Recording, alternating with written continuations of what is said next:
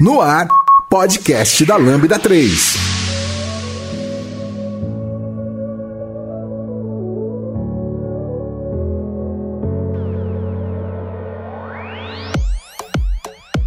Oi, eu sou Giovanni Bassi e esse é o podcast da Lambda 3 e hoje vamos falar sobre microserviços novamente. Esse é o sexto e último episódio dos podcasts sobre microserviços, né? É a segunda trilogia e a gente tem que terminar aqui, senão a Grazi falou que se a gente tiver que fazer o sétimo vai ter que ir até o nove. Então, esse é o último, tá? Quer dizer, espero, mas vamos lá. aqui comigo estão... Elemar. Lucas Teles. Roger. Grazi. Não se esqueçam de dar cinco estrelas no nosso iTunes, porque ajuda a colocar o podcast em destaque. E não deixe de comentar esse episódio no post do blog, no Facebook, no SoundCloud também no Twitter, ou se preferir, mande e-mail pra gente no podcast.lambda3.com.br. Você vai ouvir mais um podcast da Lambda 3. Continue acompanhando nossos podcasts e tenha acesso a conteúdo sobre tecnologias, diversidade e cultura. A Lambda 3 é uma consultoria de tecnologia que busca desenvolver software e inovar na comunicação, no relacionamento entre as pessoas que trabalham e compartilhar conhecimento sempre. Saiba mais no site lambda3.com.br.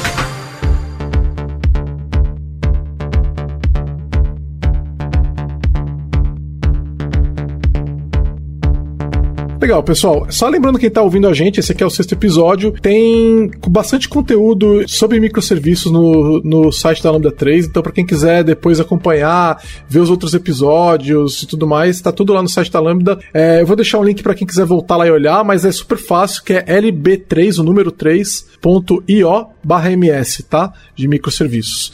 Então, é quem quiser acessar isso aí, o site está lá também para acompanhar depois. E a gente tem uma pequena pauta que sobrou pra gente fechar isso daí, tá? Então nós vamos fechar essa pauta e, e, finalmente encerrar essa série. E com a gente tá aqui o pessoal que vem gravando com a gente desde sempre, né? Esse aqui é o, é o sexto sempre com os mesmos é, convidados, tá? Eu queria começar falando com vocês sobre como as empresas estão fazendo microserviços. A gente tem pego bastante projetos de microserviços na Lambda 3 e a gente tem notado, a gente está com vários clientes, eu acho que hoje a gente deve ter talvez mais da metade dos clientes da Lambda 3 que estão contratando a Lambda 3 hoje estão é, demandando microserviços e ainda tem mais um, além desses 50%, tem mais uns 20 e 30% ainda a mais de Kubernetes. Kubernetes hoje deve ser mais de 70% do trabalho que a Lambda 3 faz hoje. Vai ser hospedado no Kubernetes, o que é, é bem interessante, né? Mas eu tenho visto implementações diferentes e jeitos diferentes de fazer as coisas, né? É, eu queria ver o que, que vocês é, têm a dizer, o que, que vocês têm encontrado no, no mercado. Bom, na minha experiência, né, na nossa experiência atendendo os nossos clientes, a gente percebe na maior parte das vezes que conceitualmente o pessoal está fazendo errado. Mas no mundo real, é, as coisas estão saindo de forma relativamente efetiva. A, a gente gravou, né, de um outro episódio que falava sobre tecnologias legadas, especificamente, onde a gente falava sobre estratégia para você modernizar aplicações. E de uma forma geral, as experiências que eu tenho visto dar certo seguem mais ou menos a mesma linha. Então, seguindo uma linha de estrangulamento, é, removendo funcionalidades do sistema do monólito, né, ou do sistema monolítico, e conectando essas, essas funcionalidades funcionalidades com o sistema legado. De uma forma abrangente, os projetos que eu tenho visto que têm tido sucesso até então na Exímia são os projetos que estão seguindo essa, essa linha de, de implementação de trabalho. Tá, é, o que eu tenho visto varia muito. A gente tem cliente que pediu que a gente fizesse todo o trabalho, até a infraestrutura. E no nosso caso aí a gente fez usando a, a KS, né, que é uma implementação gerenciada, porque a gente não tem equipe de infraestrutura para fazer a instalação de um Kubernetes, por exemplo. Mas a gente foi desde a parte de montar ambiente com Terraform, tá, tá treinando o pessoal do cliente, tá, jogou para produção, fez o pipeline para infra, fez o pipeline para o serviço de dev e tal. Então isso tem acontecido. A gente tem cliente que está numa jornada de, de implementação de Kubernetes e etc, de infraestrutura como código e tudo mais. E alguns estão. É, é, ninguém está pronto, nenhum dos nossos clientes estão totalmente. Não, a gente está totalmente seguro, totalmente estável. Nem sei se isso existe, na verdade. Ah, mas eu também não estou pronto de chutar muito, né? Não, assim, eu tô falando da a infra do dos clientes não está estabilizada. Elas estão evoluindo, essa, esses componentes todos estão em evolução. Eles não estão num ponto onde fala, não está tudo definido e essa é a stack. Não, eles estão ainda a maioria dos clientes estão fazendo testes, estão validando provas de conceito e tudo mais, né? E a gente tem alguns clientes que fazem um DevOps mesmo, que estão dividindo a parte de dev e a parte de ops, estão compartilhando. Então, os times de infra e de, e de desenvolvimento eles estão é, juntos montando todas essas estruturas. E a gente tem visto cada vez mais um esforço por parte dos clientes que não estão fazendo isso e estão concentrando na mão de infra a maior parte do trabalho e relegando aos times de dev simplesmente fazer a app, tá? Então, é, eles não, os times de dev não sabem o que está acontecendo, é, não sabem, não entendem muito bem o ambiente que está rodando, e os times de infra estão tratando isso como se fosse uma VM, por exemplo, ou se fosse um PaaS. Ah, não, me entrega o código aqui que eu boto isso numa imagem do Docker, que eu boto isso num chart do Helm, que eu boto isso no Kubernetes, e o time de dev não sabe nada. Isso tem virado um problema, tenho visto problemas por causa disso, porque os times de dev, a hora que tem um problema, eles levantam a mão pro alto e falam, não é problema meu. Que é exatamente o problema de DevOps, né? Que, que DevOps veio para resolver. Eu não sei se vocês têm visto isso também. É, não são todos os clientes que estão feito isso na, na Lambda e, e, a gente tem tido essas conversas com clientes que estão mais próximo dessa abordagem. Lógico que não é 100% desse jeito, mas que estão mais próximo dessa abordagem e explicando os problemas e isso está evoluindo, né? Mas eu tenho visto que é uma, é uma tentação muito forte ir para esse lado. Vocês têm percebido isso também? Pelo menos o, os clientes que a gente tem atendido já tem seguido outra linha, tá? É, a gente nem chega chegar nesse nível de automação que nem Terraform, por exemplo. A gente não chega, eu pelo menos não tenho ouvido esse nível de maturidade, né? O conceito de microserviço já está mais conhecido tal, mas o que eu tenho visto, eles estão focando mais em querer, eu quero a arquitetura microserviço, tu, ainda assim aquela preocupação do entorno, né? Então, nem, não pensar, por exemplo, uma solução de Kubernetes por em volta, parte de safety, então nada, né? Que são muito importantes, né? Para dar essa solução de microserviço, né? Então, pelo menos eu tô sentindo que tem aquela lance hype, né? Tipo, eu quero microserviços, ponto, né? Porque é a última moda tal, mas sem essa preocupação. Mesmo a gente dando suporte, né? explicando, ó, oh, o microserviço não é simples, né? Que nem a gente conversou, né? Não é uma coisa que é tipo plug and play e tá tudo certo. Não, tem muito drawback, né? Tanto que a gente já conversou num dos assuntos que talvez, dependendo do monolito para você ser interessante, né? Então, o que eu tenho ouvido e sentido do, dos clientes e que a gente tem falado é que eles querem colocar microserviço, né? Mas sim pesar os prós e contras que tem. Então, pelo menos da minha parte é isso. É, eu concordo. Eu vejo é, não tanto nos clientes da Lambda, eu acho que a gente acaba dando a consultoria certa, né? Acho que esse é o nosso trabalho. Mas é, de outras pessoas que eu conheço, de outras empresas, inclusive bem grandes, que querem fazer microserviços porque querem. Então é essa ideia aí da bala de prata, porque vai resolver todos os meus problemas até agora. E acabam não seguindo praticamente nada do que a gente disse. É, inclusive, eu até acho engraçado, porque a gente fala muito sobre a ideia de banco de dados é, individual por serviço. Isso é o que, é, o que eu vejo sendo mais ignorado. O, o, é o que eu mais vejo o pessoal compartilhando banco de dados e tornando muito difícil de fazer deploys individuais dos, dos serviços, né? E isso é algo que até me preocupa, né? Porque faz parte muito da base da teoria do como fazer microserviços. É isso aí. É, também vi isso acontecendo bastante, bancos de dados compartilhados entre serviços. É, a questão de dependência de serviços é muito comum. Assim, quando você trabalha com arquitetura distribuída com poucos serviços, eu até sou a favor de algumas soluções para simular ambiente local. Mas se o serviço tivesse sido desenhado de uma maneira para funcionar independentemente, para conseguir testar as suas próprias responsabilidades localmente e, e partir do princípio de que as dependências dos serviços que esse serviço consome vão funcionar de acordo com um determinado padrão, você não precisa simular o ambiente inteiro na sua máquina. Isso assim, pode até ser viável com algumas tecnologias que a gente tem hoje. É, antes a gente tinha o Minikube, por exemplo, no caso de Kubernetes, agora tem Kind, agora tem DevSpaces, tem várias outras plataformas, mas ainda assim, se você tem centenas de serviços, você não vai subir o ambiente inteiro na sua máquina, né? Então, assim, por que, que você está tentando testar o ambiente inteiro, end-to-end, -end, na sua aplicação, na, você não tinha que testar o seu próprio serviço, fazer o deploy do seu próprio serviço. Então já é um indicador de que os serviços estão altamente acoplados. É, outra coisa que eu reparo também é que a questão do versionamento, não só o versionamento de código, mas também a atribuição de, de versão de serviço. Dificilmente é feita, eu acho raro, assim, é um assunto ainda, é fundamental, mas ainda é pouco desenvolvido em muitas empresas. Então, eu vejo soluções alternativas aí para poder, por exemplo, deixar múltiplas versões de serviços convivendo ao mesmo tempo por um período. Às vezes você precisa, assim, de uma versão Canary em testes, enquanto você tem outras versões oficiais trabalhando. A gente, às vezes você precisa deixar uma disponibilidade da versão anterior enquanto você está na próxima, né? Tem várias, várias situações em que, dependendo do, do tipo de versionamento que você aplica, é, você vai deixar isso mais fácil ou mais difícil. Eu vejo é, como um desafio para muitas empresas.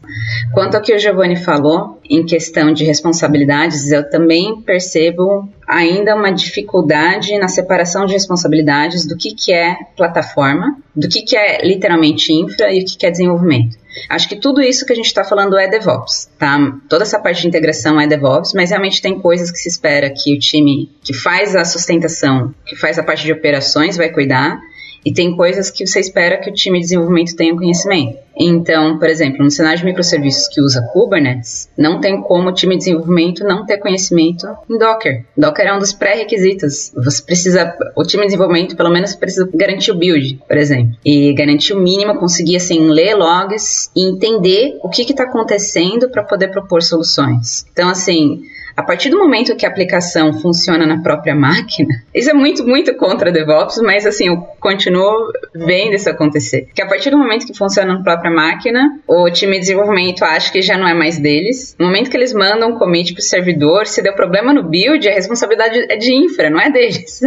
e daí, assim, dá algum problema depois que é publicado, assim, o time de infra precisa, acaba precisando analisar os logs, porque às vezes o time de desenvolvimento não tem esse conhecimento para ver o log e conseguir identificar de quem, de quem que é a bola, né? O que, que precisa ser feito para resolver. Então, isso, isso não deveria acontecer. O time de infra deveria estar tá olhando assim para a saúde do ambiente, dos nodes envolvidos, criar otimizações, né, para o time de desenvolvimento usar, mas o time de desenvolvimento que é responsável pelo produto. Mais um ponto que eu também ve, vejo acontecer é a questão do investimento da equipe. É, empresas que, por exemplo, se apegam mais à questão arquitetural, que já é um começo, é claro, né? Você também precisa discutir arquitetura para falar de microserviços, mas às vezes não tem ideia de que a complexidade da solução vai escalar tanto que você também vai precisar investir em pessoas. Então, é o número de pessoas que vai cuidar das integrações, que vai não restringir mas assim, que vai liderar as integrações, que vai liderar a sustentação da plataforma, e essas pessoas elas não são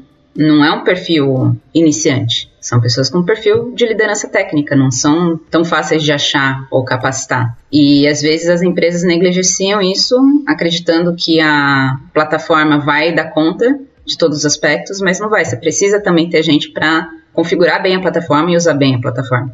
É, então, o que eu, o que eu tenho percebido é que é, alguns clientes, é, algumas empresas têm falado: olha, a gente não tem confiança na equipe de dev. E aí eles pegam e colocam todo o, o, o peso sobre a, a, automação e sobre a equipe de infra. Só que, porque de fato, o mercado de, de contratação de desenvolvimento está muito aquecido. E aí, ah, a gente pegou, preparou a pessoa, a pessoa saiu e agora esse time não sabe, não conhece Docker, não conhece Kubernetes. Tá, mas o mercado de infraestrutura, para quem conhece Kubernetes, também está muito aquecido. Né? Então é, é, as pessoas que elas também estão trocando de empresas, entenderam? Então não faz, se você disseminar o conhecimento entre as equipes faz muito mais sentido, porque esse conhecimento ele não está preso num, numa equipe só, né? Ele está distribuído entre é, todo, todas as pessoas que são responsáveis para fazer que aquele software rode, né? Eu tenho percebido, por exemplo, também que o esforço de observabilidade é baixo quase ninguém se preocupa com isso. E assim, vai precisar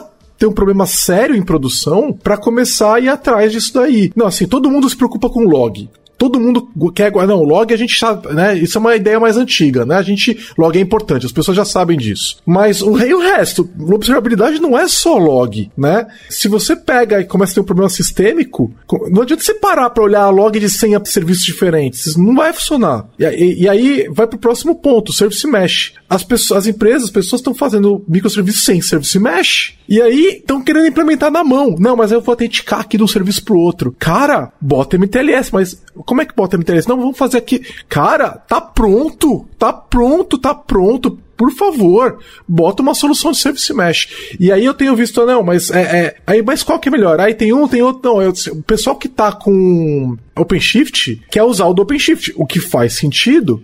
Só que o negócio é recente pro OpenShift. E aí, às vezes, dependendo da versão que você tá, não tem ainda. E aí eles. É, é, eu tenho, a gente tem visto empresas que estão no, no OpenShift, mas não, a gente tem que fazer um processo. A atualização da versão do OpenShift é um projeto? Não Olha, deveria ser preciso... um projeto. Calma, calma, não deveria ser um projeto.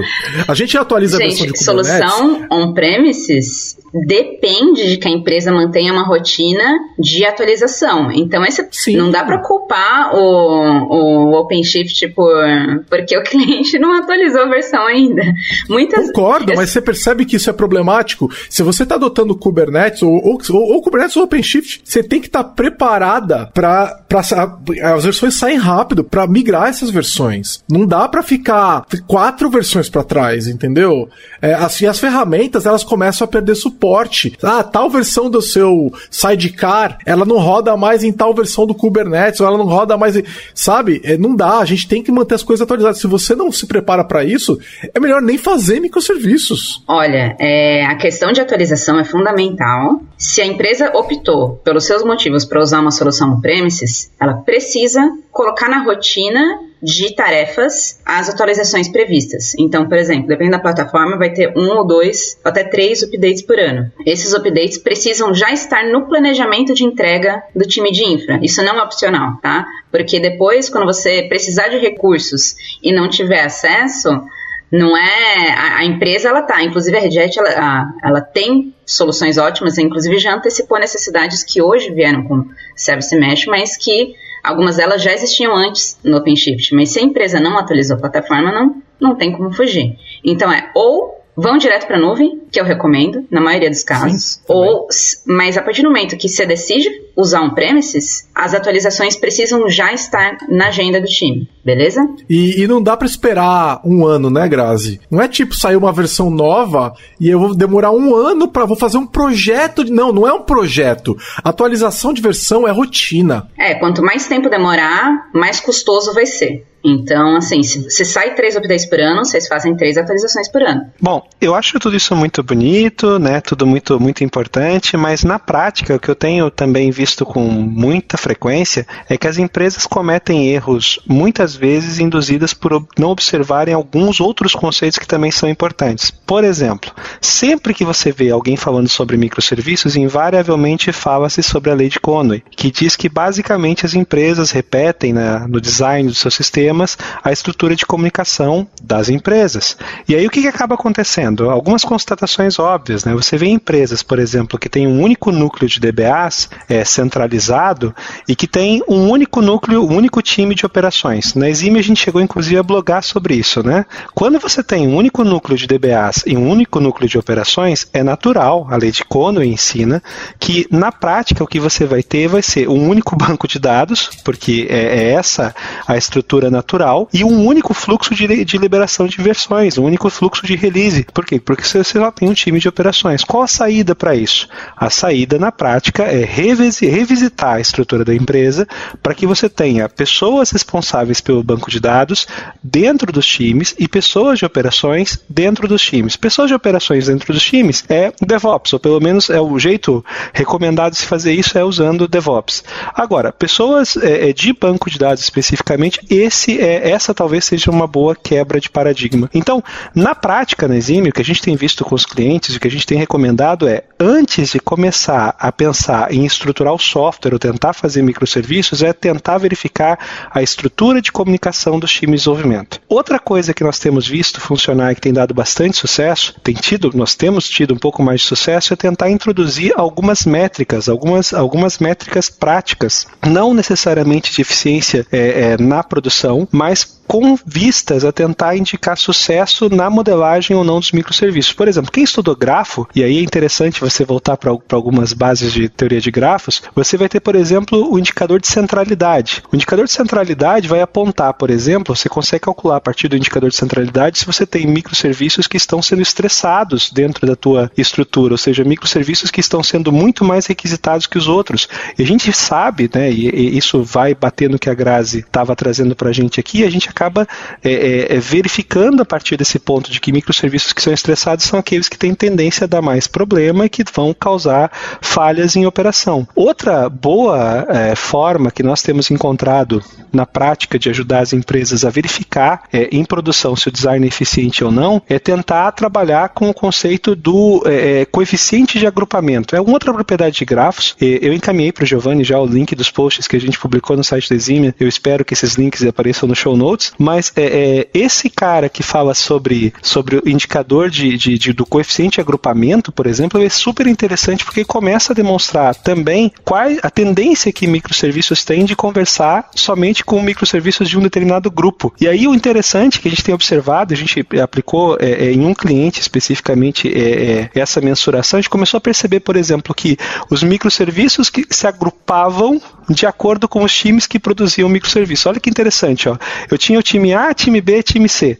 O time A, time B, time C produziam microserviços. O que a gente começou a observar é que os microserviços produzidos pelo time A tinham muito mais comunicação entre eles do que é, deles com os microserviços do time B. E aí o que, que acaba isso? Os microserviços acaba... amiguinhos, parece. Exato. Os microserviços são amiguinhos. E na prática, os microserviços amiguinhos vêm confirmar de novo a lei de Conway, né? Porque é, é, mais uma vez a estrutura de comunicação, a estrutura do teu sistema vai replicar a estrutura de comunicação da tua empresa. Então, o que, que nós temos feito na prática para combater é, a coisa, não ficar somente no lado técnico, somente na coisa de, de adotar a versão, porque com, vamos concordar também com outro ponto, né? Desde que nós gravamos o primeiro episódio, é provável que a stack, a stack que nós recomendamos hoje não seja a mesma que nós recomendamos recomendaríamos quando nós gravamos o primeiro episódio. A coisa tem avançado, aliás, esse é um tema que a gente tem discutido de forma recorrente, né? Como esse é um tema bastante quente na comunidade, a gente vê uma evolução das stacks muito forte. Então, a minha recomendação para a maior parte das empresas, principalmente com vistas a que estão tentando fazer a coisa certa, é deixar um pouquinho de lado. Não é deixar um pouquinho de lado, mas é não ser tão rigoroso sob o ponto de vista de qual stack utilizar, porque se no passado você não comprava é, é, SOA, agora você não compra microserviços, certo? Então não é comprar a tecnologia certa para fazer microserviços do jeito certo. E voltar um passo antes, ou seja, começa pensando na estrutura da tua empresa, começa uh, considerando a possibilidade de você desmanchar esse silo de DBAs que, que com um silo de DBAs você vai ter um banco de dados centralizado, é fato. Desmanchar esse teu silo, esse teu silo de operações, porque de novo, se você tiver um silo de operações, você vai ter é, o deploy combinado, vai ser um deploy do tipo tudo ou nada de todos os microserviços sempre. E pior ainda, né? Pior ainda, você ainda corre o risco de é, ter outra teoria, que é a teoria das restrições, que vai apontar com que o ritmo de lançamento de novas versões seja atrelado ao time que tem menor performance. Então, é, a forma de se explodir isso é começar a revisitar a estrutura organizacional. E, gente, assim, na Eximia nós temos feito isso, não sei como é que isso tem sido conduzido na Lambda, eu sei que a Eximia presta uma consultoria um pouco mais, nós acabamos falando mais sobre estratégia e visão de desenvolvimento, não sei o quanto que a Eximia, quanto que a Lambda tem falado sobre isso, mas é, é, a gente tem puxado muito esse, essa discussão é, nos projetos em que nós vamos atuar sobre microserviços, até para, com forma a deixar isso e apresentando a teoria, apresentando é, exemplos práticos, inclusive, de como essa teoria se confirma na realidade, nós, pelo menos, temos sensibilizado os clientes a revisitar um pouquinho a estrutura dos times e mágica acontece, tá? É, a, a, produção acaba funcionando de uma forma um pouco mais efetiva. Enfim. É, a gente gente, a gente não faz consultoria somente. A Lambda 3, ela, ela, se o cliente precisa de consultoria, ele normalmente tem que contratar desenvolvimento e a consultoria vai junto, né? Porque a gente é uma empresa de desenvolvimento, a gente não, é, a gente se afastou da consultoria. Então, Quando contrata a, a Lambda para desenvolver, coisas... então chama a Eximia junto para fazer consultoria. Exato, não, né? é, que aliás a gente faz isso, né? Direto. É, é, é muito comum, inclusive. A Eximia é parceira da Lambda. Não é à toa. Tanto que quando os clientes pedem consultoria pra gente, a Eximia é, a gente indica muitas vezes Então, mas assim, a gente faz esses trabalhos, só que tem um limite até onde a gente vai, nós não vamos tocar nas questões estruturais da empresa, é muito difícil isso acontecer. Quer dizer, já aconteceu da gente tocar também, mas daí, é, é, geralmente, quando a gente tá falando de. Bom, depende, né? Eu não vou entrar muito em detalhes, mas pode acontecer. Eu, eu gosto muito da ideia que você falou, Elemar, da, da questão do, de você quebrar os times de infra, porque deveriam ser times de projeto, entendeu? E projeto vai de uma ponta a outra. Isso inclui as pessoas de operações operações, elas fazem parte dos projetos, né? E ah, eu não sou parte do time de operações, eu sou parte do time de projeto, é tudo é projeto. Aí Koji, eu vi que você tava dando risada e que, que você. Que, qual, quero, quero ouvir teu comentário. ah, que a gente tá fazendo dar risada no chat, tá? Depois você dá uma olhada com calma, tá? Deixa eu dar contribuição aí. Uma coisa que acho que a gente, como consultor, é, teria que avisar o cliente e deixar ciente, é importante a gente analisar a estrutura do cliente, basicamente, se está preparado para a solução de microserviço, né? A gente realmente ser transparente. Né? Um exemplo, né, que eu tenho visto mais ou menos por aí, é ter um time composto, por exemplo, sem conhecimento, por exemplo, DevOps, sem conhecimento próprio de containers, por exemplo, né? E já querendo aplicar isso na obra-prima máxima. Ou seja, é, é, é, difícil, né? Porque a gente vai ter que prover treinamento, esse trabalho de conscientização, né? Que é mais ou menos na linha que eu já tinha falado, né? Realmente conscientizar os prós e ganhos que a gente tem falado nesse, nessa série de microserviços, né? Isso eu tenho visto que ainda não entrou muito, né? Então, realmente trabalhar. Aí, os clientes que aplicam estão pagando o preço, né? Então, o que eu tenho visto, por exemplo, é, práticas que, em teoria, os devs já, já fazem direto, que nem o TDD, teste integrado, por exemplo, estão deixando de fazer esse tipo de coisa, né? Para prestar serviços que o cobertor está curto, né? Então, por exemplo, checar, por exemplo, se a pipeline está funcionando, se o container está up, se ele está bem configurado, né? Então, tá tendo, começando a ter esses conflitos, né, de responsabilidades, né, e alinhamento também, né, não tá, isso é realmente estrutural, né, é, é como acho que o Gigi falou, né, o quanto a gente vai influenciar o cliente nesse caso, né, é, mas eu acho que nesse caso a gente, é, tem, pela experiência que de nós temos, eu acho que vale a pena a gente ser transparente, é começar a mostrar esse tipo de coisa, né, vocês não podem deixar de fazer essas tarefas, né, que são importantes, por exemplo, os testes principalmente, e começar a trabalhar com o time para cada vez mais ter capacidade para sustentar todos os sistemas que você vocês estão provendo e que obviamente envolve um custo, né, um preço para pagar, né, para manter tudo isso aí. A gente realmente analisar, né, e expor para o cliente, cara, você tem um time para isso, são todos esses pontos que você ter que levar, né. Então acho que cabe cada um, né, exime a com certeza fazer isso, né, mas fica, acho que a minha mensagem, né, realmente levantar os prós e contras antes de aplicar essa abordagem.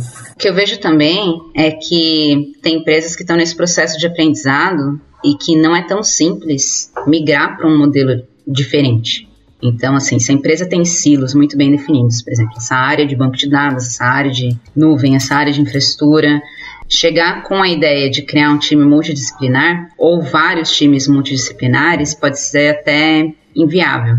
Às vezes a empresa está construindo aí um projeto piloto e ela tem alguma liberdade dentro desse projeto piloto, mas não liberdade sobre a organização inteira. Tá? Eu tô falando assim, cenário de microserviços não é um cenário trivial, então muitas vezes as empresas que adotam microserviços também não, é, não são pequenas, muitas vezes, tá? No ponto de vista, às vezes, de estrutura, às vezes de faturamento, mas assim, são, são projetos de complexidade alta. E nem todas as empresas nasceram nessa era moderna já prontas para nuvem. A maioria está aí se transformando. E um modelo intermediário que eu achei bem interessante, partindo do princípio que o modelo de silos é ruim para microserviços, que o modelo de times multidisciplinares com responsabilidade sobre os produtos que desenvolvem e também um time de operações é, cuidando da saúde das plataformas e das integrações envolvidas, esse é um modelo considerado bom na maioria dos casos, tá? Agora, o que, que tem aí no meio? Como que uma empresa que ainda está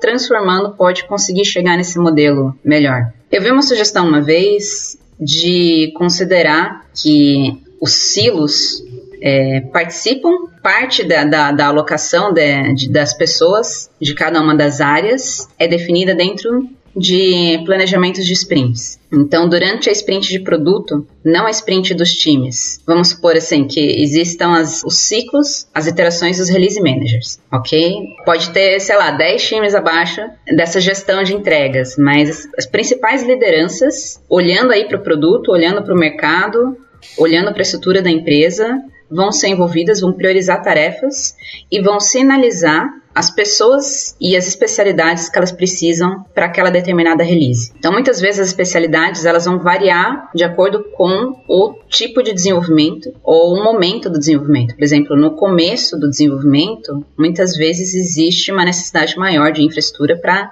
infraestrutura interna. Setar usuários, setar permissões, setar máquinas, configurar rede, sabe? É esse tipo de atividade. E durante o desenvolvimento, a partir do momento que está pronto, essa demanda cai e a demanda de infraestrutura externa vai chegar mais perto do final da release, que é o preparo da produção, enfim. Banco de dados também, às vezes tem mais de, falando de especialistas de bancos, bancos de dados dentro desse cenário de silos.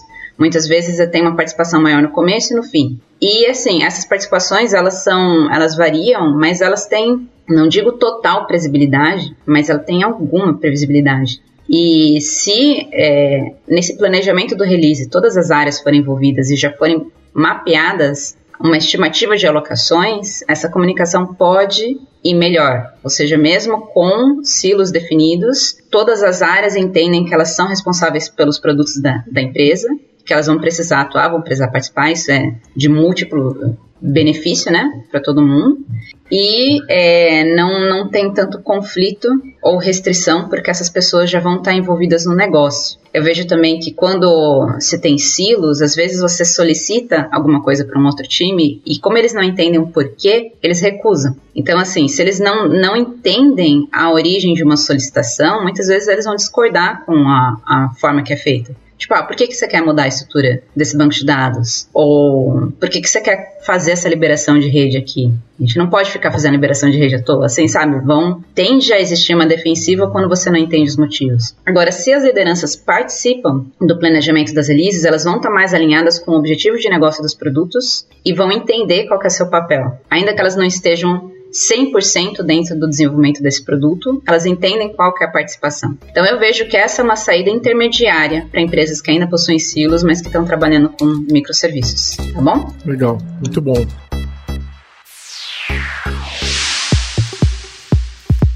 Já deu as 5 estrelas no iTunes pro podcast da Lambda 3?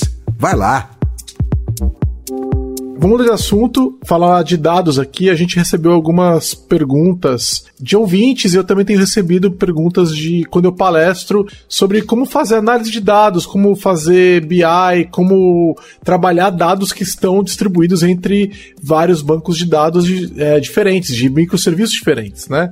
Então a gente falou um pouco é, por alto disso, mas é, queria ouvir a experiência de vocês. Como é que ah, os casos que vocês têm atuado, as empresas que vocês têm atuado, têm resolvido é, esse problema de agregação de dados diferentes de serviços diferentes. No caso dos clientes da Exime, o que a gente tem percebido com uma certa recorrência é que a, abordagem comum acaba sendo, para consultas operacionais, geralmente o microserviço é suficiente nele mesmo. Tá? Para consultas táticas e para consultas estratégicas que envolvam consolidação dos dados, nós temos visto de tudo um pouco. Desde processos de ETL que estão fazendo carga de dados em processos distintos para poder consolidar isso em bancos é, de consulta, em bancos analíticos, até eventualmente sugestões como a que o Didio é, deu no, num outro episódio em que a gente falou sobre o tema, de um serviço atuando para poder fazer essa consolidação, para poder gerar essa consulta. Se forem pedir a minha recomendação específica, a minha recomendação continua sendo trabalhar com a ideia de fazer consolidação através de processos ETL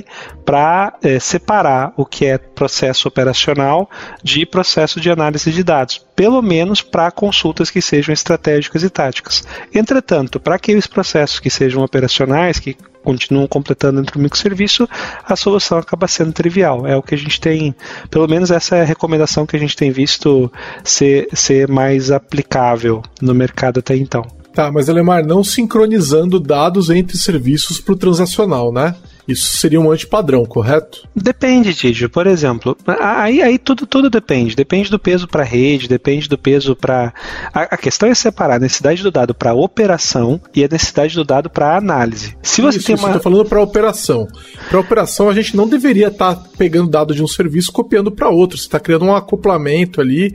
Não, não deveria não estar tá necess... acontecendo, você não acha? Não necessariamente, não necessariamente. Eu já vi casos, inclusive aplicados em clientes de uma certa proporção, em que você tinha um processo de replicação de dados orquestrado a partir de domain events para daí você disponibilizar o dado localmente para reduzir a pressão sobre a rede e realmente reduzir o acoplamento. Ou seja, eu confio no meu dado que eu tenho local, que é atualizado a partir de domain events para que eu consiga fazer o meu trabalho.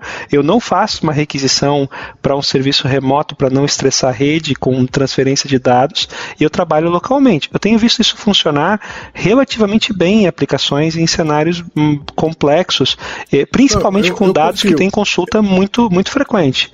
Beleza, Mas... acho que você não entendeu a minha pergunta. Eu concordo. Essa é uma maneira interessante de você resolver esse problema. Mas eu estou falando de fato de você fazer ETL entre os serviços, entendeu? Ah, não. De eu não, baixa, não. pegar uma, um tabelão de um serviço e copiar para um outro serviço, por exemplo. Não, não, não. Isso seria, é, seria um antipadrão, certo? É, para operação, sem dúvida. Você fazer um ETL, ETL real time, tipo, parece é, uma coisa a cada, estranha. Fazer um batch a cada meia hora, por exemplo. Taria, não.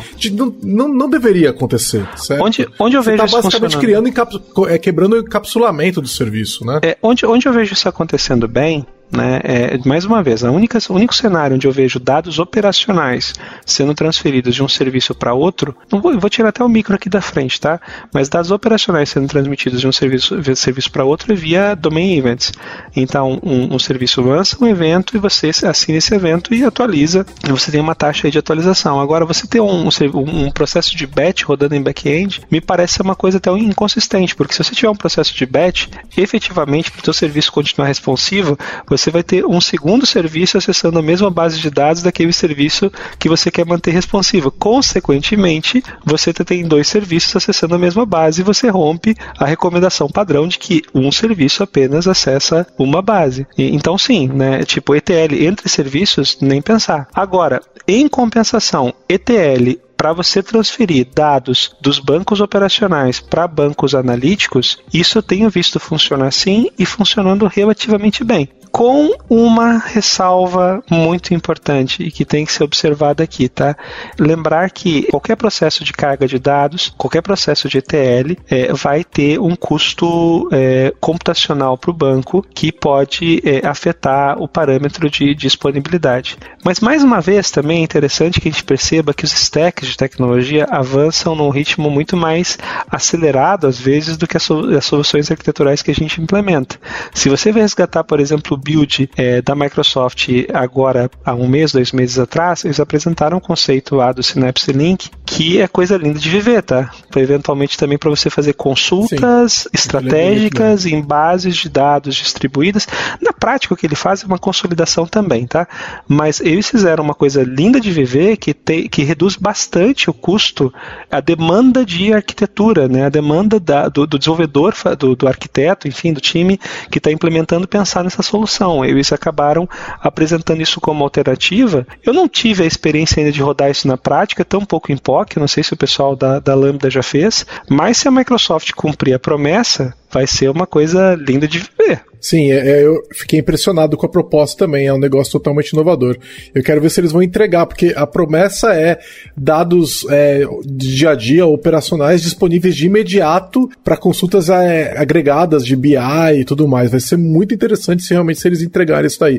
Também ainda não testei, acho que ninguém da Lambda. Bom, não posso falar ninguém porque a Lambda tá meio grande nesse momento, mas eu não, não que eu saiba. Gente, eu continuo vendo sentido em manter uma centralização, uma sincronia de dados. É, entendo que cada serviço vai ter o seu próprio banco de dados, muitas vezes em soluções locais para evitar o estresse da rede. Entendo que um serviço não vai ser responsável por ficar replicando os dados para os outros, mas da mesma forma que existe um orquestrador de eventos enviando os dados necessários para os serviços uh, operarem, eu acredito no, no retorno também. Não via aplicação, mas pelo menos via plataforma de conseguir obter esses dados sendo gerados aí pelos serviços e centralizar num banco externo, às vezes num banco em outro formato, para passar para uma ETL. Eu acho isso relevante. Eu acho que isso tem formas e formas de, de serem feitas. Então, se você atribui a responsabilidade de sincronização para aplicação, você está criando um problema. Se você opta por banco de dados distribuído para um dos motivos aumentar a performance, mas ao mesmo tempo tem um batezinho aí rodando de 10 em 10 segundos para fazer sincronização, é claro que você vai ter é, uma performance afetada, então tem soluções mais adequadas para resolver esse problema, mas eu acredito mesmo na, é, na centralização posterior dos dados, não só no, na parte analítica, mas assim, como, por exemplo, falando em containers, falando em Kubernetes, às vezes você pode ter bancos de dados dentro do cluster para você diminuir a latência de operações, mas ao mesmo tempo ter aí um banco de dados é, externo centralizando as informações geradas dentro do cluster. É interessante observar o seguinte, né? esse, esse problema de consolidação de dados transacionais em dados analíticos não é um problema novo. E ele não nasceu com microserviços, tá? Tanto é que o Gartner, há muitos anos, define a, a ideia, o conceito do que eles chamam de HTAP, né? É transação é o híbrido entre transação e processamento analítico.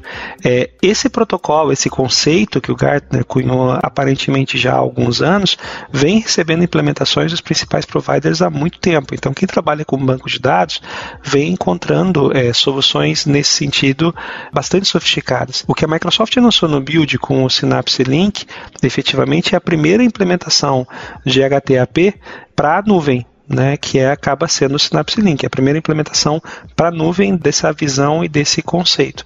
Mas isso não é novidade, tá? Para quem trabalha com dados analíticos, quem trabalha com concentração, já, já, já, já vê esse tipo de coisa acontecendo há bastante tempo. Importante, crianças, que a gente determine isso como um ponto relevante, tá?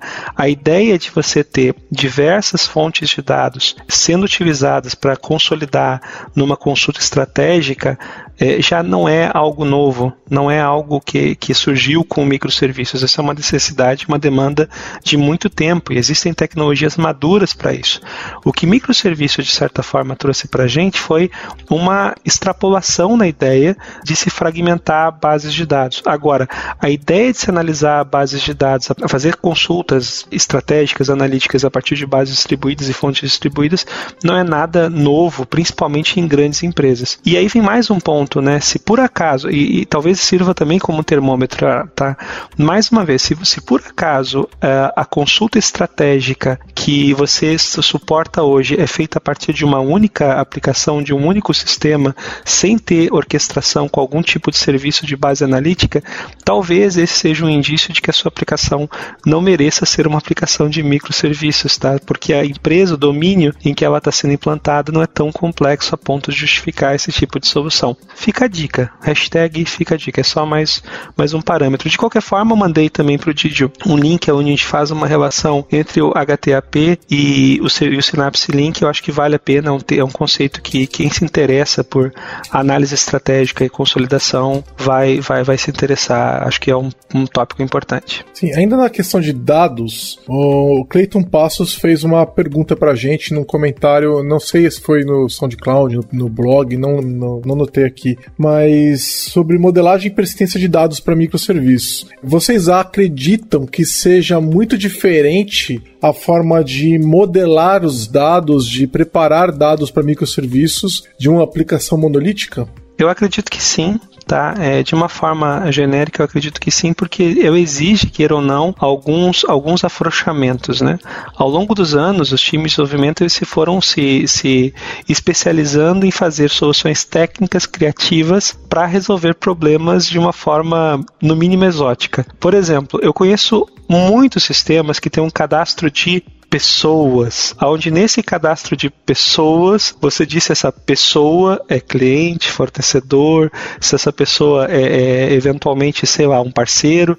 Isso é bastante comum, a gente encontra isso em um bocado de soluções que o povo tem desenvolvido ao longo dos anos. Eu não vou entrar no mérito aqui, eu não, também não quero iniciar uma guerra santa para definir se essa ideia é uma estupidez ou se essa, essa ideia é um símbolo de, de genialidade. Entretanto, é algo que a gente vê com bastante frequência. Nesse conceito, quando você começa a pensar numa modelagem para microserviços efetivamente, e se você pensa em ter eventualmente um serviço que vai se responsabilizar por manter um cadastro de pessoas com diversos propósitos, talvez você acabe caindo num cenário onde você tenha um serviço que vai ficar extremamente estressado. E aí, com o nosso indicador de centralidade, vai ser um, um serviço com uma centralidade extremamente alta. Então, o que, que acaba acontecendo? Soluções dessas talvez não se apliquem ipsis translíteres para um conceito com microserviços. Outro ponto que é importante é identificar que cada vez mais a gente vai começar a perceber, por exemplo, é, cenários onde você tem fragmentação de entidades, o que é uma coisa boa, tá? Então você tem, por exemplo, no modelagem DDD, você tem um banco de dados com uma tabela de clientes e uma tabela de pacientes. A questão é que muitas vezes o paciente e o cliente é o mesmo. Numa modelagem convencional, a tentação é você criar um MDM que concentra os dados que sejam comuns às duas tabelas e façam duas tabelas de especialização. Esse é o jeito que você pensa geralmente em modelagem. Só que essa solução também é uma solução que conduz a acoplamento. Então, o que, que acaba acontecendo? Numa, numa ideia de, de modelagem para microserviços, você substitui essa centralidade por estratégias inteligentes de replicação. São conceitos importantes e que precisam ser evoluídos sim. Então, dica, tá? Senhores DBAs que forem trabalhar com microserviços, sim, vocês também precisam pensar em formas diferentes de representar os dados de vocês. Último ponto. Microserviços abre espaço super interessante para que você utilize a ferramenta certa para resolver a coisa certa. Eventualmente, um determinado microserviço vai funcionar muito bem com um banco de dados relacional. Outro talvez peça, por natureza, a utilização de um banco de documentos. Outro talvez peça a representação de um banco de dados baseado em grafo. Com essa fragmentação dos microserviços, você ganha essa liberdade Claro que tudo tem um preço, mas você ganha essa liberdade de utilizar a, a ferramenta certa para a coisa certa. Quando você começa a pensar numa solução monolítica, você geralmente vai escolher a solução que mais se aplica para todo mundo, evitando fragmentação. No máximo, você vai ter um banco de dados para full text search do lado e um cache do outro. Quando você pensa em microserviços efetivamente, você começa a ter outros tipos de alternativa. Eu vejo também uh, os princípios do DDD, que o Elemar citou, eles já seriam relevantes em aplicações monolíticas, mas vejo que para aplicações monolíticas você consegue ainda se virar melhor sem ter esses princípios aplicados do que para microserviços. Para microserviços, a modelagem é muito, muito focada no domínio e quando não é, ela tende a se tornar mais generalista e quando a modelagem se torna mais generalista, o serviço pode se tornar mais generalista e acabar caindo um, problema em uma reação em cadeia. Para microserviços eu acho ainda mais importante, não que para monolitos não seja, mas ainda mais relevante vocês modelarem focando no domínio e aplicarem princípios DDD. Sim, é, eu, eu, ia tocar o ponto que o Elemar levantou sobre a questão de bancos de paradigmas diferentes, mas então, legal, que já foi dito. É, eu acho que assim, se você for considerar uma aplicação que foi quebrada em muitos microserviços, é lógico que isso afetou, né? Mas se você pegar um único serviço é, e o banquinho de dados dele, daquele serviço, o dia a dia de, de trabalho com esse banco de dados não é tão diferente assim. É, e eu iria além aí, talvez o, uma alternativa muito legal que muita gente não considera seria que talvez você não precise de um banco de dados. Talvez o seu serviço pode funcionar com dados em memória dependendo do que você precisa, né? Então é, vão ter casos que você precisa manter ah, os últimos 20 minutos na memória e tudo bem, não tem banco de dados para isso, é, vambora. É, legal. Uma pergunta do Armando, é, também não sei aonde, mas ele perguntou pra gente por que, que você não pode juntar bancos de dados? Por que, que eu não posso ter vários serviços é, acessando o banco de dados? É por causa de desempenho? É por causa de duplicidade de regras, talvez? É por causa de lock? Por que, que você não pode juntar bancos de dados? Bom, acho que o pessoal pode complementar, né? Mas acho que o principal é a regra de responsabilidade, né? A gente moderar os microserviços para manter cada um a responsabilidade, né? Se o microserviço tem uma determinada responsabilidade, que o Neymar falou, do serviço de pessoa, por exemplo, bem feito, né? Ele tem que ser exclusivamente para prover dados relacionados à pessoa, né? Esse é o primeiro ponto. Se a gente começar a pensar em outro serviço com o mesmo domínio, a gente vai começar a misturar responsabilidades e isso vai gerar outros problemas, né? Então, é, a minha opinião seria essa. É, tem o grande problema de se você tem mais de um serviço que consome o mesmo banco de dados, qual que é a certeza que eu tenho que ao fazer um deploy e alguma migration que vai alterar esse banco de dados, eu não estou quebrando outro serviço, certo? Eu passo a ter que olhar para isso, certo? É, passa a ser uma preocupação também minha nesse, nesse cara. Então, quanto a essa preocupação de poder alterar livremente um dado, só eu queria reforçar um ponto de atenção que é nem todos os dados a gente pode tomar tão tanta liberdade assim. Por exemplo, tem serviços que vão usar dados que a origem é externa. Por exemplo, o cadastro de produtos feito num back-office, ele vai poder ser usado de maneira simplificada e exclusiva em diversos serviços no domínio. Então, assim, não é só porque você quer que você vai alterar dados básicos que vão afetar a integração e o sincronismo de produtos, que é um, um, objeto, vai em algum contexto pode ser uma entidade, em algum contexto pode ser outra coisa, mas assim, é, é um objeto em que ele é integrado em outros bancos. Então, por mais que você tenha mais liberdade de alterar internamente para o seu serviço a estrutura de determinado modelo, é, tem que levar em consideração que a natureza de certos dados é compartilhada. Por mais que não, num determinado serviço você só esteja vendo determinados atributos daquele, daquele produto, por exemplo, você sabe que esse produto ele pertence a uma outra origem. Tem dados estruturais, talvez, por exemplo, código, não possam ser alterados. Eu acho que você tem liberdade sim de modelar da forma mais adequada para o seu domínio, mas tendo em consciência, tendo, levando sempre em consideração a integração, que quando a origem dos dados não é o seu próprio serviço, provavelmente algumas regras você precisa respeitar. É, eu, tenho, eu tenho dois pontos a observar que acho que são, são interessantes também com relação a essa questão do banco de dados. Primeiro, a gente tem que lembrar qual é a proposta de microserviços EROL, certo? A proposta de se pensar microserviços é combater o acoplamento. Que quando você combate acoplamento, você acelera e reduz a complexidade do desenvolvimento de uma parte do sistema do microserviços, do microserviço e transfere essa complexidade para a operação. Quando você tem mais de um microserviço acessando o mesmo banco de dados, um banco de dados pseudo-monolítico, você acaba tendo aí um retorno do acoplamento, que é exatamente o que você quer combater. Então você está abrindo mão da vantagem que você está buscando. Você quer ter deploy independente, mas se você tem dois microserviços efetivamente usando o mesmo banco de dados, você não tem mais deploy independente, porque, como, como o Koji destacou, a alteração de um esquema acaba quebrando eventualmente a, a compatibilidade com outro microserviço, você tem que fazer o deploy junto. Aí você talvez queira argumentar, meu caro amigo ouvinte, que nesse momento você talvez tenha dois microserviços desenvolvidos por um mesmo squad. Olha a lei de Conway, tá?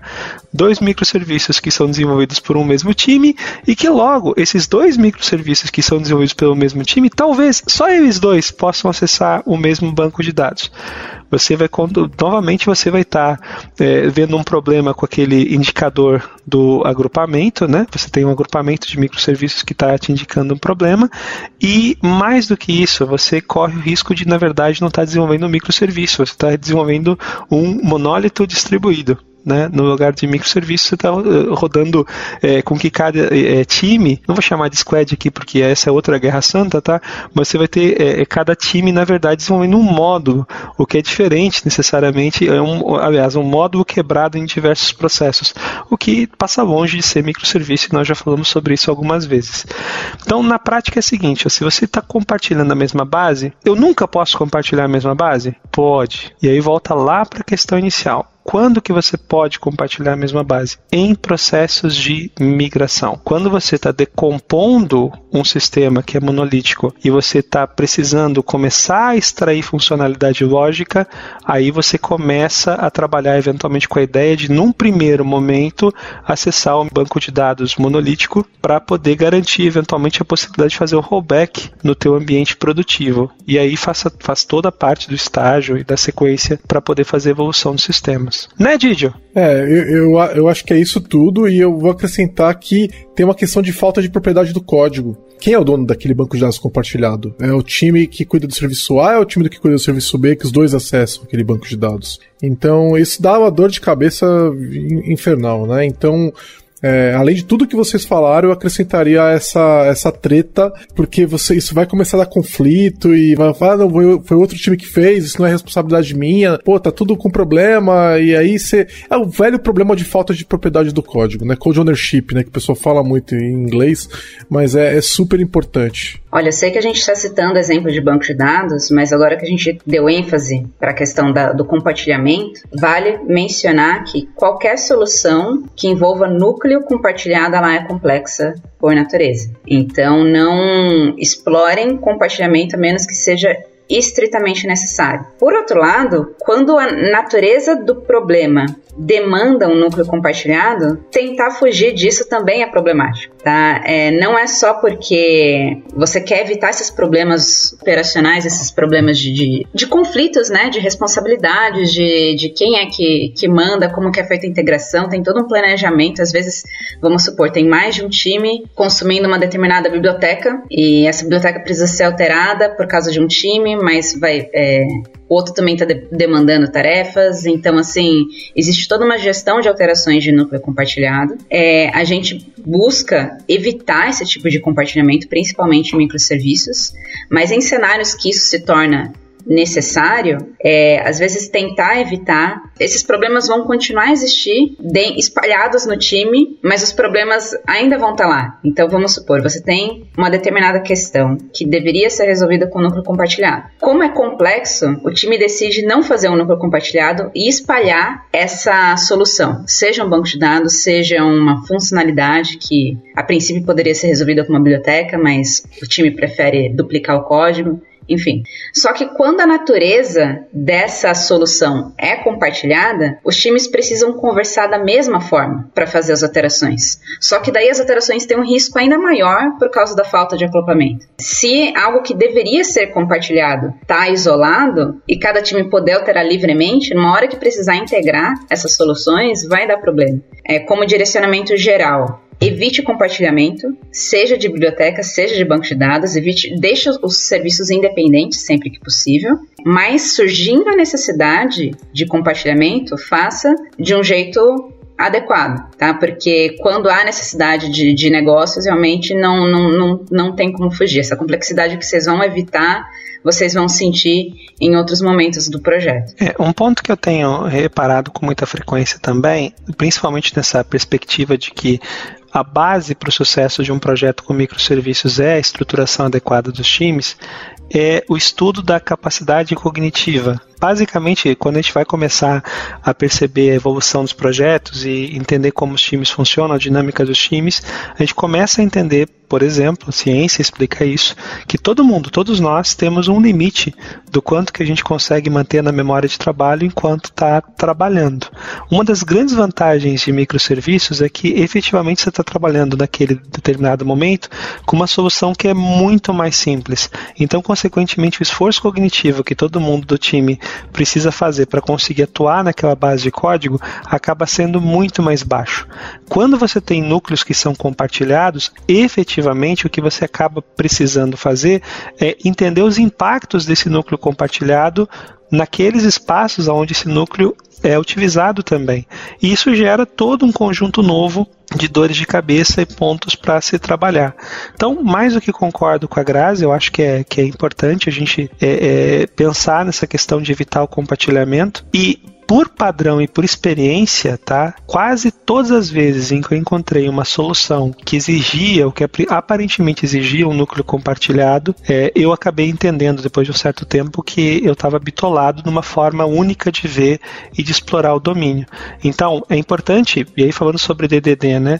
É importante que a gente faça uma separação clara entre espaço do problema e espaço da solução é, e lembrar que necessariamente, não necessariamente o espaço de solução precisa ter um, ser um reflexo ipsis literis do espaço de problema. Mas isso é uma discussão sobre Domain Driven Design e acho que ela rende um episódio à parte, se um dia o Didi voltar a convidar a gente, Grazi. Não, vamos gravar sim. É... Gostei da empolgação. Não, vamos quero... gravar sim, vamos gravar sim.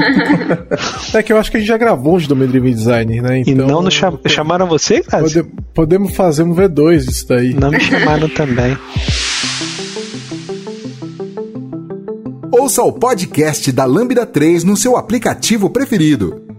Acho que a gente vai tocar agora num assunto que nós já falamos, na verdade, mas vamos aprofundar um pouquinho, que são as plataformas para microserviços, né? Então, você pode fazer microserviços com functions, né? Então, Azure Functions, Lambdas, você pode fazer com containers, você pode fazer com Kubernetes, você pode fazer com uma plataforma tipo um PaaS, tipo um Elastic Beanstalk ou um Azure App Service. Né? Você pode fazer com máquina virtual e colocar as aplicações lá, né? Então, tem muitas possibilidades diferentes para fazer é, microserviços.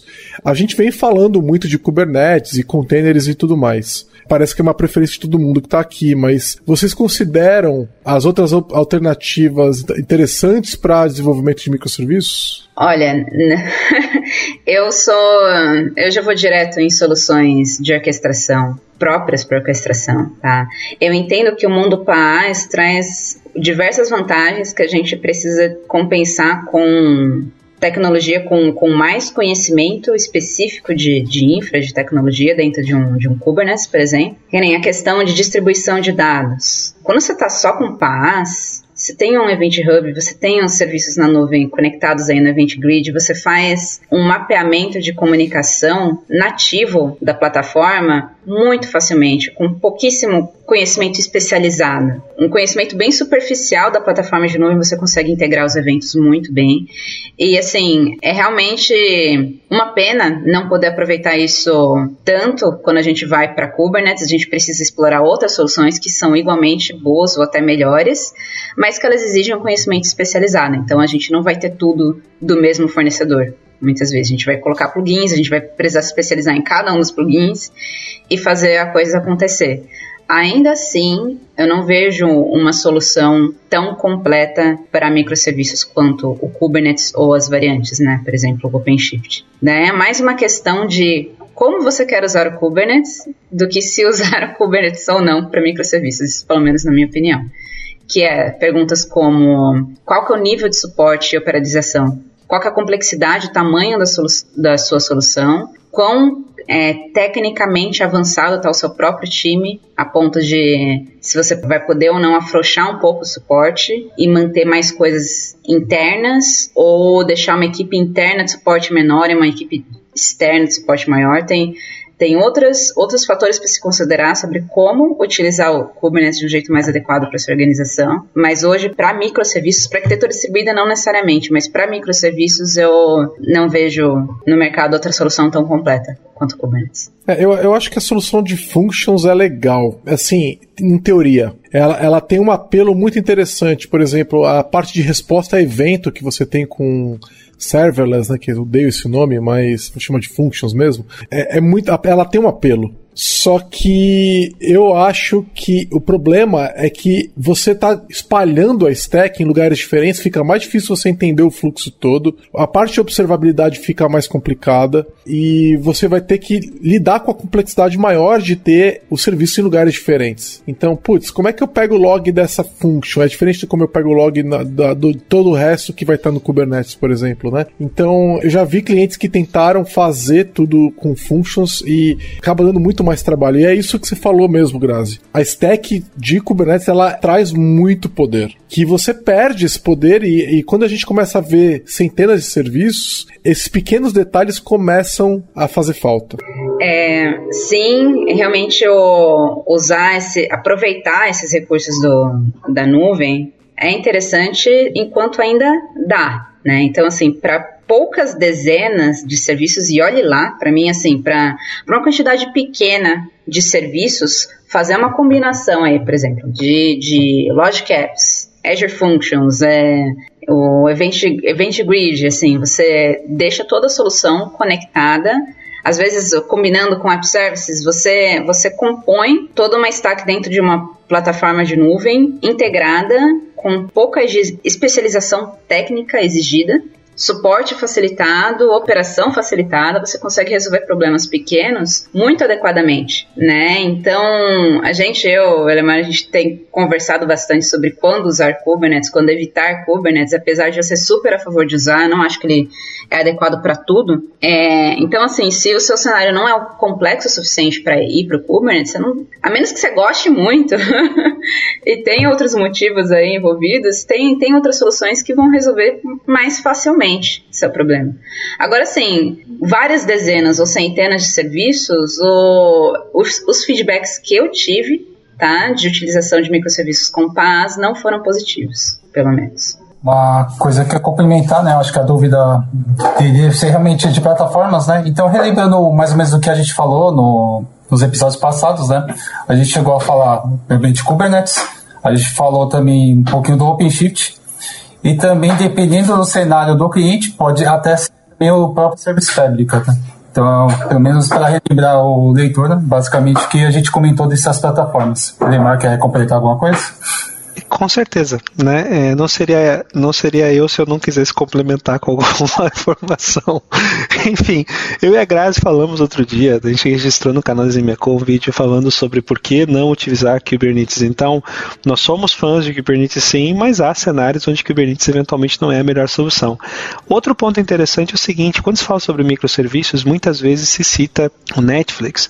E nessa semana nós conversamos com o Martin Spear. Não foi abordado exatamente isso, o link para conversa, Digit também, vai, espero que esteja depois nas show notes, mas o Martin Spear, ele trabalha na Netflix até o ano passado, especificamente, a Netflix não utilizava container. Tá? Até o ano passado, fundamentalmente, toda a distribuição deles era em cima de máquina virtual e eles tinham soluções de orquestração em cima de máquina virtual. Agora, você vai dizer, poxa, se o Netflix faz isso com centenas, milhares de microserviços, por que, que eu não posso fazer com as minhas dezenas? Porque você não é Netflix, criança. Então, talvez não funcione bem para você. Se você está trabalhando em casa, talvez Kubernetes seja sim a melhor solução. Sobre FAS especificamente, tem um ponto que, que, que eu vejo. Eu acho que, de uma forma geral, é, nós profissionais de tecnologia, aqui a gente está falando de um grupo relativamente seleto de profissionais habituados a trabalhar com o que há de mais moderno, tá? Uh, nós, nem mesmo nós estamos tão habituados a pensar soluções utilizando eh, Function as a Service. Nós estudamos, nós entendemos, nós aplicamos em POC, nós colocamos em projetos em produção, mas nem mesmo nós ainda temos uma clareza tão é, explícita sobre como modelar soluções arquiteturalmente falando, utilizando FAS. Eu, especificamente, Alemar, nesse momento da minha vida, venho tendo mais facilidade para pensar FAS em soluções onde eu tenho eventos que não sejam acionamentos direto via HTTP, Tá? Então, quando você não está executando get, put, post, delete, quando você tem outro tipo de evento e você precisa ter uma função que escale rápido. Por quê? Porque o mercado, ah, inclusive esse é um ponto importante, tá? Faz ganhou uma grande popularidade com a AWS Lambdas. Realmente você tem um modelo de desenvolvimento que é muito rápido e muito efetivo utilizando as Lambdas. Depois a, a, a Microsoft veio com Azure Functions, a Google tem as Google Functions também, é, mas ainda não é um modelo 100% claro claro, por exemplo, quanto a comportamento. Se fala, por exemplo, sobre cold start. Você tem, é, dependendo da, da, tecnologia que você utiliza, você tem um problema de inicialização, um tempo de inicialização que é diferente. Se você estiver usando Node, se você estiver utilizando .NET, isso varia, inclusive, conforme a plataforma de nuvem que você está utilizando. Se você está trabalhando na Microsoft, o desempenho é, é melhor com determinadas tecnologias. Se você está trabalhando com Amazon, a performance muda para outras. Então, eu, eu entendo que há dois problemas primeiro, a tecnologia ainda não está tão consolidada quando os vendors querem nos fazer acreditar que ela está, e nem mesmo nós também, com relação a pensamento arquitetural e aplicação da solução, também estamos é, totalmente confortáveis em utilizar a tecnologia do jeito que a gente acha que ela vai performar bem. Eu acho que ainda vai um certo tempo, tá? Então, vamos, vamos combinar uma coisa? Você está migrando para uma plataforma de microserviços, não precisa ser nano, tá? Você não precisa ter. É, é, fica no micro. Quando você vai para a fase, você fala, começa a se falar sobre nano serviço. Você não precisa disso, criança, tá? Te resolve primeiro com microserviço, aprende orquestração. Existe um bocado no movimento sobre, sobre Cloud Native, é, é, existem um bocado de iniciativas para tentar trazer FAS de uma forma é, é, agnóstica aos vendors também, mas isso também não está maduro futuro. Então, espera um cadinho que a tua hora vai chegar. Olha, só para falar sobre o grau de maturidade de plataformas FAS, é, eu devo definir um pouquinho em alguns cenários as soluções FAS que para cenários que não sejam microserviços, eu acho que podem ser uma mão na roda, realmente. É, eu já vi soluções para mais de um cliente lindamente aplicadas com Logic Apps e Azure Functions, principalmente, estou é, citando aqui bastante Azure, é, eu sei que o, o AWS tem a Lambda, não, não lembro o equivalente ao Logic Apps, se é que existe, mas quando a empresa utiliza mais recursos de um mesmo provedor de nuvem e explora essas integrações que o próprio provedor de nuvem oferece, você consegue ter soluções tão complexas, tão completas e simples para resolver problemas complexos de negócio. Por exemplo, com Logic Apps eu, eu já vi integrações que iam ser super difíceis de difíceis não assim é, morosas de escrever manualmente. Integração com diversas APIs bancos de dados transformação de objetos, integração com storage de, de mídia e assim atividades que se fosse para vocês desenvolverem integrações específicas para cada um dos componentes ia ser super moroso e com Logic Apps você configura as caixinhas, mapeia eventos, tem um super controle, a, a visibilidade do, do fluxo é algo é um diagrama que pode ser entendido até por pessoas de negócio dependendo de como for desenvolvida. Então, assim, são soluções muito boas. É, eu, eu até gostaria de ver isso em microserviços também, só que, assim, no momento eu não acho que é comparável para a complexidade de microserviços o ficar só no FAS. Para cenários menores, sim. Para casos específicos de negócio, sim. Mas acho que para centenas de serviços eu acho inviável.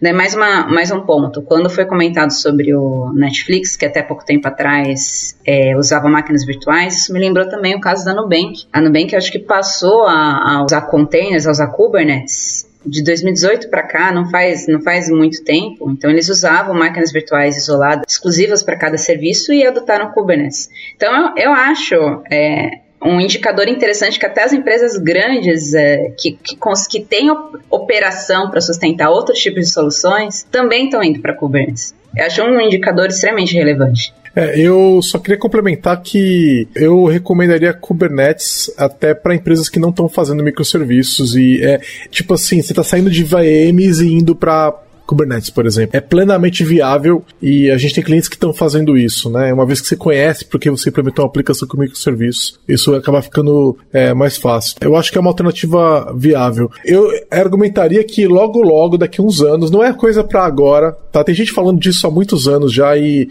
e prometendo que era para agora e não, é pra, não era para um ano passado, nem no ano retrasado, também não é para esse ano, que é a questão de unikernels. Em breve a gente vai estar tá rodando é, microserviços em máquinas virtuais usando unikernels. Isso, a Intel, tá, a Intel já está entregando tecnologia para isso.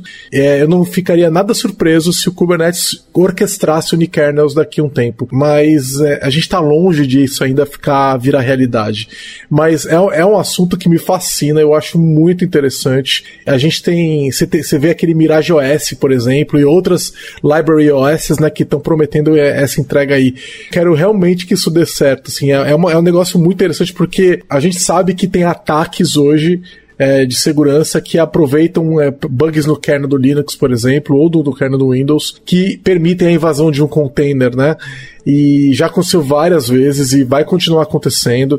É, afinal, eles são codificados em C, né? Isso dá muito, dá muito espaço para erros. Se você usar um unikernel, a, a, chance disso acontecer é muito menor, né? Aí você está falando realmente da exposição de uma máquina virtual, é muito mais. Você tem que ter um bug no hypervisor, esses bugs são muito mais raros, né? Então é, eu, eu acho que vai ser muito interessante. Então talvez daqui um tempo a gente esteja falando de microserviços em máquinas virtuais, mas vai ser com usando, usando um Kubernetes, por exemplo, também, né? Nota. O Elemar está soltando fumaça aqui já. é que não, vocês não estão vendo. alguma coisa que eu falei? Não, Algumas. Não, umas sequências. Nota importante, eu gostaria de saber no que, que o hypervisor é codificado, só para saber. Mas enfim, parênteses.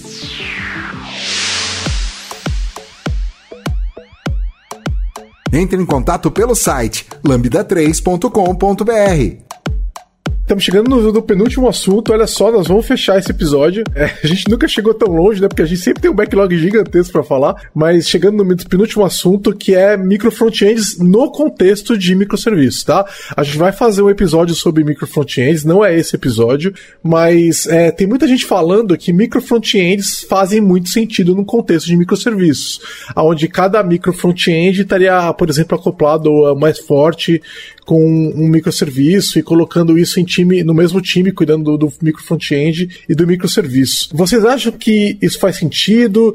É, a gente tem algum ganho? É obrigatório? A gente devia sempre fazer assim? É opcional? É uma péssima ideia? O que, que vocês acham? Olha, eu vou falar que eu acho um grande não sei, Porque eu nunca vi, na verdade, um projeto que usasse micro frontends e microserviços juntos. Então, por mais que a ideia me pareça boa, é, acho que eu não tenho experiência suficiente para conseguir dizer.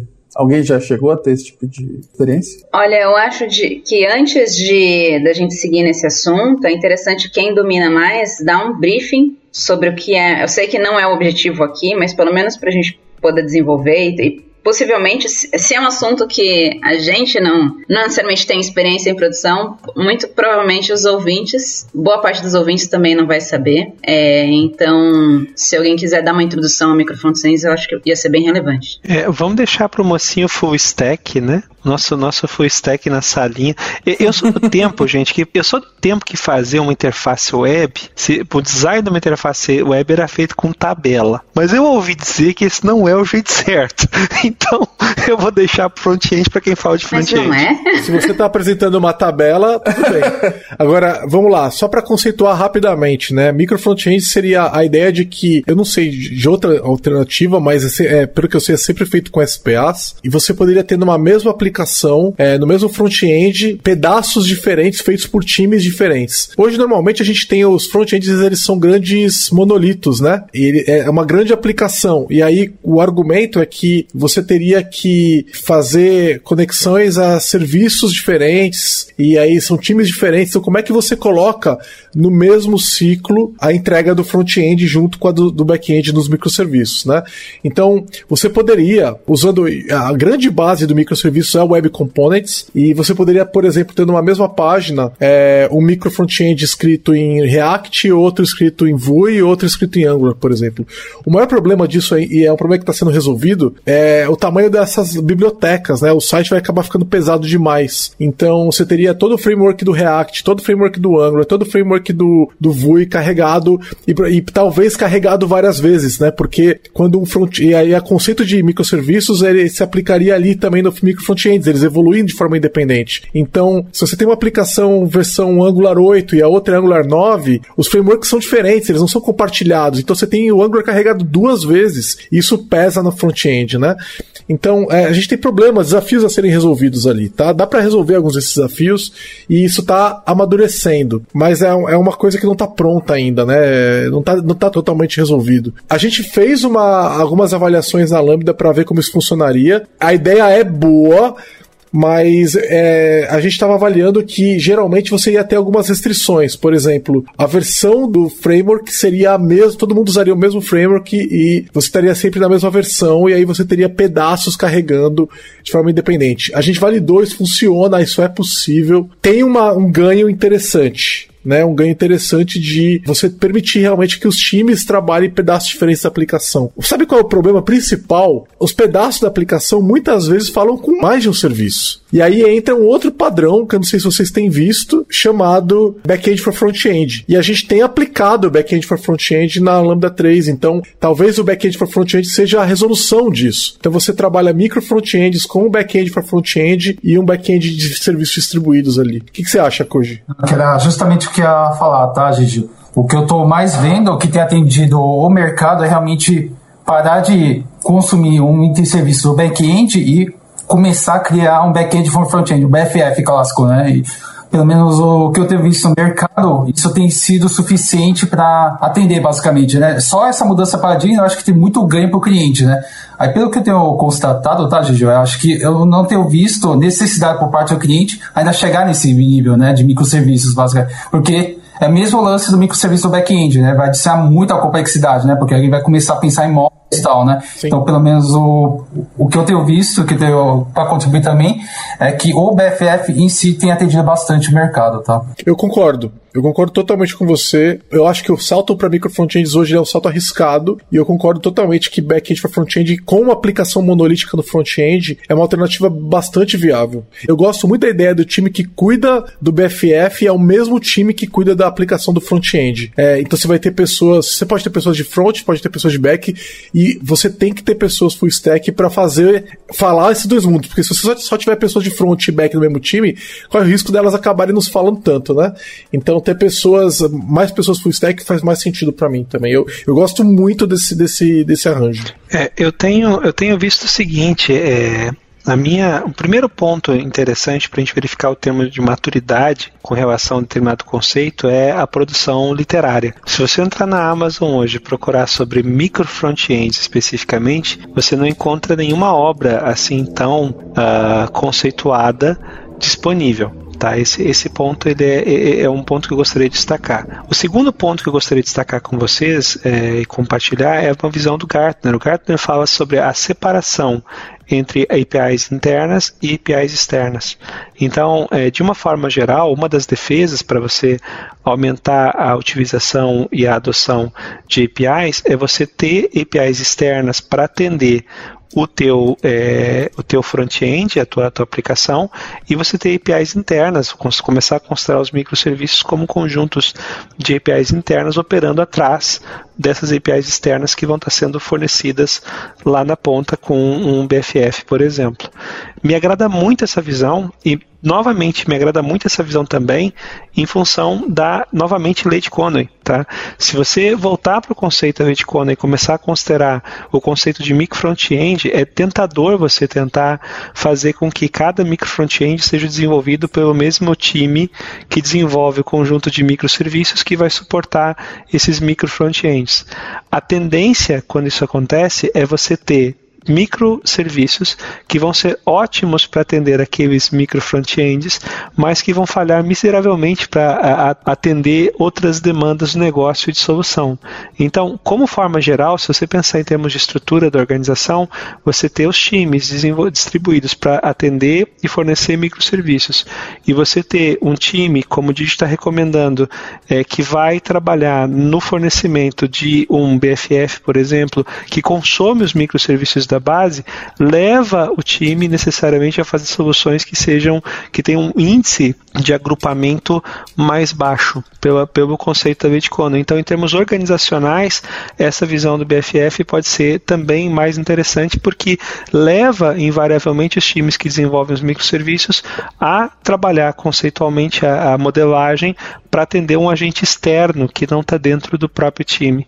Então, essa ideia desses, desses BFFs ela, ela, é bem interessante. O que eu acho só perigoso, Didio, especificamente sob, sob esse ponto de vista na tua recomendação de fazer com que o time que desenvolve front-end seja o mesmo time que desenvolve o BFF para aquele front-end, é eventualmente ter um índice de acoplamento muito forte dessa relação e assumir o fato de que esse BFF efetivamente vai ter aplicação única e restrita para aquele front-end. Isso pode ser bom ou pode ser ruim, depende da forma como você analisa. Mas isso é o que o Gartner vai falar sobre você ter essa camada. E, e aí você me pergunta, mas Lemar, cadê o gateway nessa história toda? Bom, vamos lá. Os teus BFFs operam para poder tá, atender o, as soluções dos teus front-ends como APIs externas. Você tem uma camada de mediação que pode ser o teu gateway ou não, depende da forma como você pensa a tua solução. E os teus microserviços efetivamente estão atuando atrás como APIs internas. Me, me agrada bastante. De novo, gente, é interessante que você veja que a gente perceba que a, eh, a gente está dando ideias aqui, mas não são ideias novas, né? Coisa que o mercado já vem testando e demonstrando há bastante tempo. Porque cá entre nós,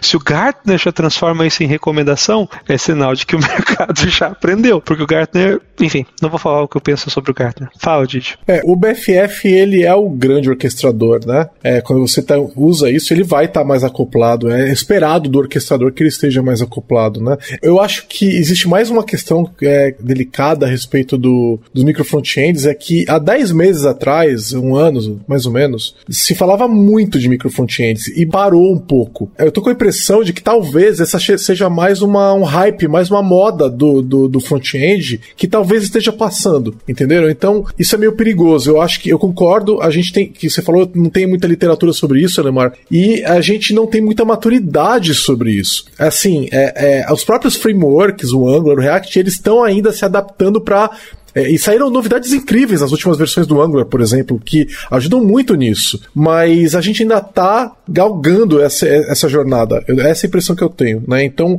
eu iria, eu iria para deixar microfone para mim nesse momento ainda tá muito naquela situação do espera um pouco. Vamos avaliar. Ah, mas tem um cenário que é muito importante, tá? Então vamos avaliar com cuidado. Esse seria, seria o que eu diria. É, só para só mostrar como isso é relevante, ó, se você sair da Amazon, onde tem livros já publicados sobre o tema, e você for entrar entrar dentro de. Vamos pegar então o serviço da O'Reilly, por exemplo, que vai falar sobre livros ainda não publicados, mas que já estão disponíveis para leitura sob assinatura na internet, num serviço da vida como esse Safari. Não sei se vocês conhecem, aliás, se não conhecem, mais do que recomendo. É, ali dentro você não encontra, se você procurar por micro front-end, você encontra vídeos de palestras falando sobre micro front-ends e tem um único, uma única obra que está prevista para ser lançada em maio de 2021, é, falando sobre montando micro frontends. No mais, nós encontramos uma série de recomendações e livros falando sobre HTML5, falando sobre é, componentes, mas sobre micro frontends especificamente não tem nenhum título que traz micro frontend na capa. Isso significa o seguinte: se você for pensar no hype, né, naquela curva de, de adoção, você vai ser um. Se você adotar micro frontend como solução para sua empresa, você vai ser um early adopter. Conviva e aceite Opa. a ideia de ser pioneiro nisso. Você tem vantagens em ser pioneiro e, e todas as dores do mundo em ser pioneiro. Enfim.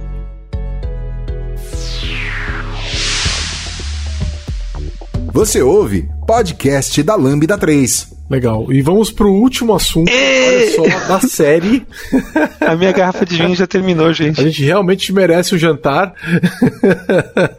que vai, vamos falar de documentação. Então, como que a gente documenta uma aplicação feita com microserviços? É diferente de uma documentação de um monolito? O que, que muda? O que, que tem que fazer a mais? O que, que tem que fazer a menos? O que, que eu preciso fazer? Por que eu estou fazendo microserviços? O que, que vocês acham? Tá, pelo menos de sugestão que eu tenho é se trabalhar com .NET, a gente teria que usar alguma coisa para começar a fazer a documentação, né? Então, minha dica seria o Swag. Então, de alguma forma, a gente tem que disponibilizar o, basicamente a interface e os seus endpoints documentados. Então, por favor, primeiro ponto, né? Comentem o summary, né?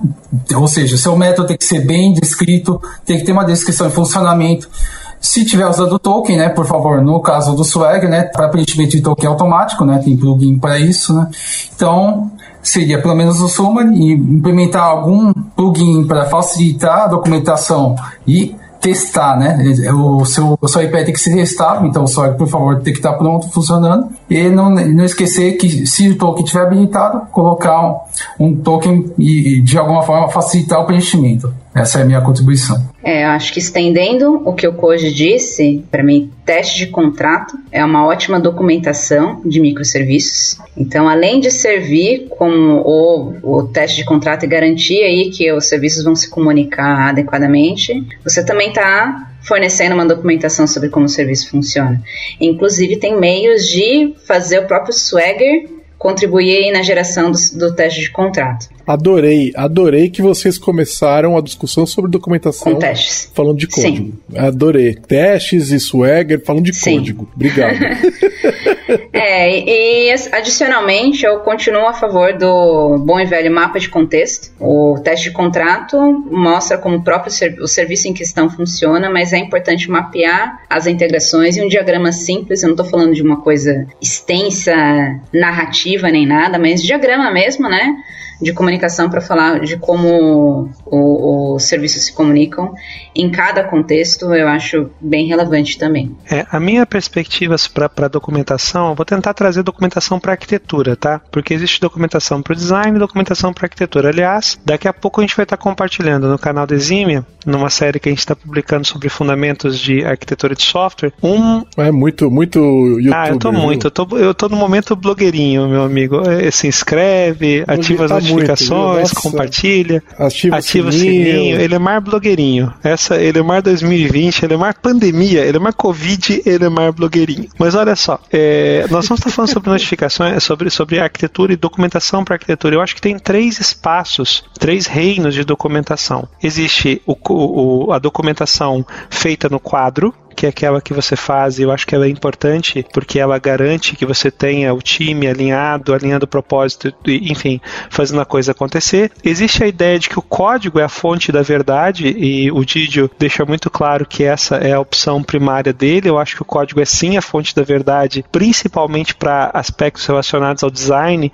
é, mas não necessariamente é, é suficiente para arquitetura. Eu acho que é difícil representar no código, principalmente elementos é, é relacionados com atributos atributos de qualidade e com principais restrições, principais constraints, mas sim, usando boas ferramentas de análise estática, é, é interessante e você consegue obter excelentes informações a partir dos repositórios, inclusive admitindo o fato de que código é uma coisa viva e que evolui com o tempo, então você não tem uma documentação que é estática e essa documentação precisa evoluir, você avaliar e o fato é o seguinte: as pessoas ainda utilizam é, é, as ferramentas de controle de versão como ferramentas sofisticadas de backup. Quando a gente deixa de pensar nas ferramentas de controle de versão como ferramentas sofisticadas de backup e começa a perceber que elas são ferramentas sociais, de fato você consegue extrair uma série de informações que são relevantes para a arquitetura também. Mas especificamente para microserviços, e aí falando como é, com base de novo na conversa que a gente teve também com Martin, Martin Spear, é interessante que a fonte da verdade não é o código, a fonte da verdade é o ambiente em produção. Então, a, a melhor fonte de documentação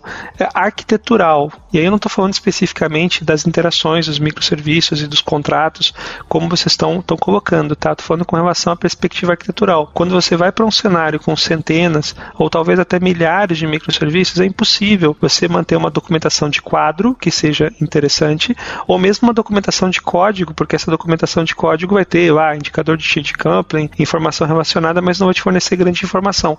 A documentação arquitetural mais relevante para um cenário de microserviços na casa de centenas ou milhares acaba sendo fornecida pelo ambiente de produção. E aí você encontra boas ferramentas, o Didi falou sobre observabilidade, você vai encontrar boas ferramentas como, por exemplo, o Jäger, que vai mostrar a integração entre os teus, como que os teus componentes estão se comunicando, qual é o fluxo de comunicação, qual é o volume, aonde a comunicação está mais intensa, está menos intensa, e principalmente vai conseguir é, acompanhar o dinamismo né, da evolução dos cenários de microserviço, porque novos microserviços vão surgir e outros tantos vão perder em relevância. Além disso, a partir do ambiente produtivo, você consegue extrair métricas, como é que eu estava utilizando aqui, por exemplo, quando a gente fala sobre análise estática como solução monolítica ou monólita, enfim, é, é, você, a gente pensa muito sobre, por exemplo, acoplamento, né, acoplamento eferente, acoplamento aferente.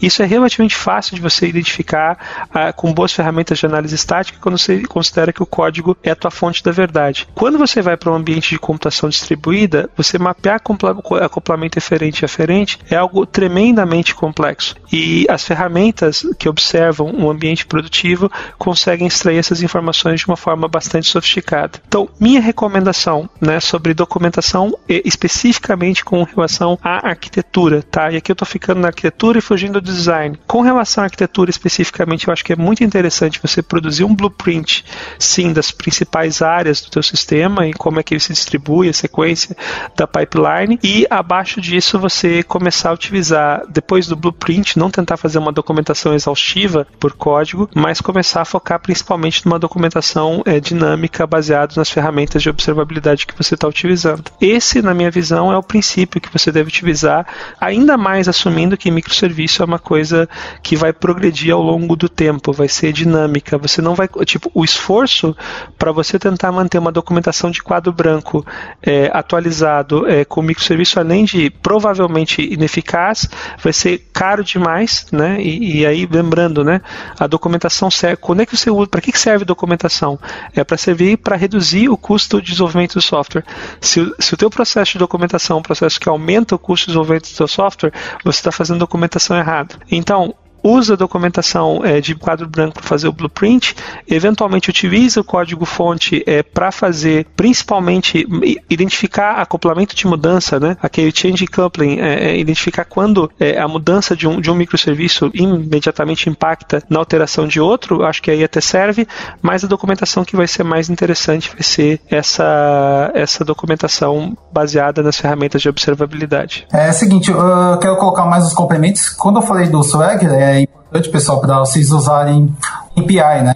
Essa é basicamente né, a, plataforma Open API, né? Antes era proprietário do Swagger, né? Então, por favor, né, usar esse padrão novo, né? Que vai trazer série de vantagens. Uh, outro ponto, vamos voltar pro básico, né? Tem um, o arquivo clássico, né? README, né? Então, por favor, pessoal, não esquecer de atualizar o README, né? Básico, né? Para quando o desenvolvedor, né? Baixa o código, né? A primeira coisa que ele geralmente vê, né? É o README, né? Para saber como é que sobe, como é que foi arquitetado, por que tais decisões foram tomadas para o código estar daquela forma, né? Então, por favor, é bastante importante essa parte do README, né?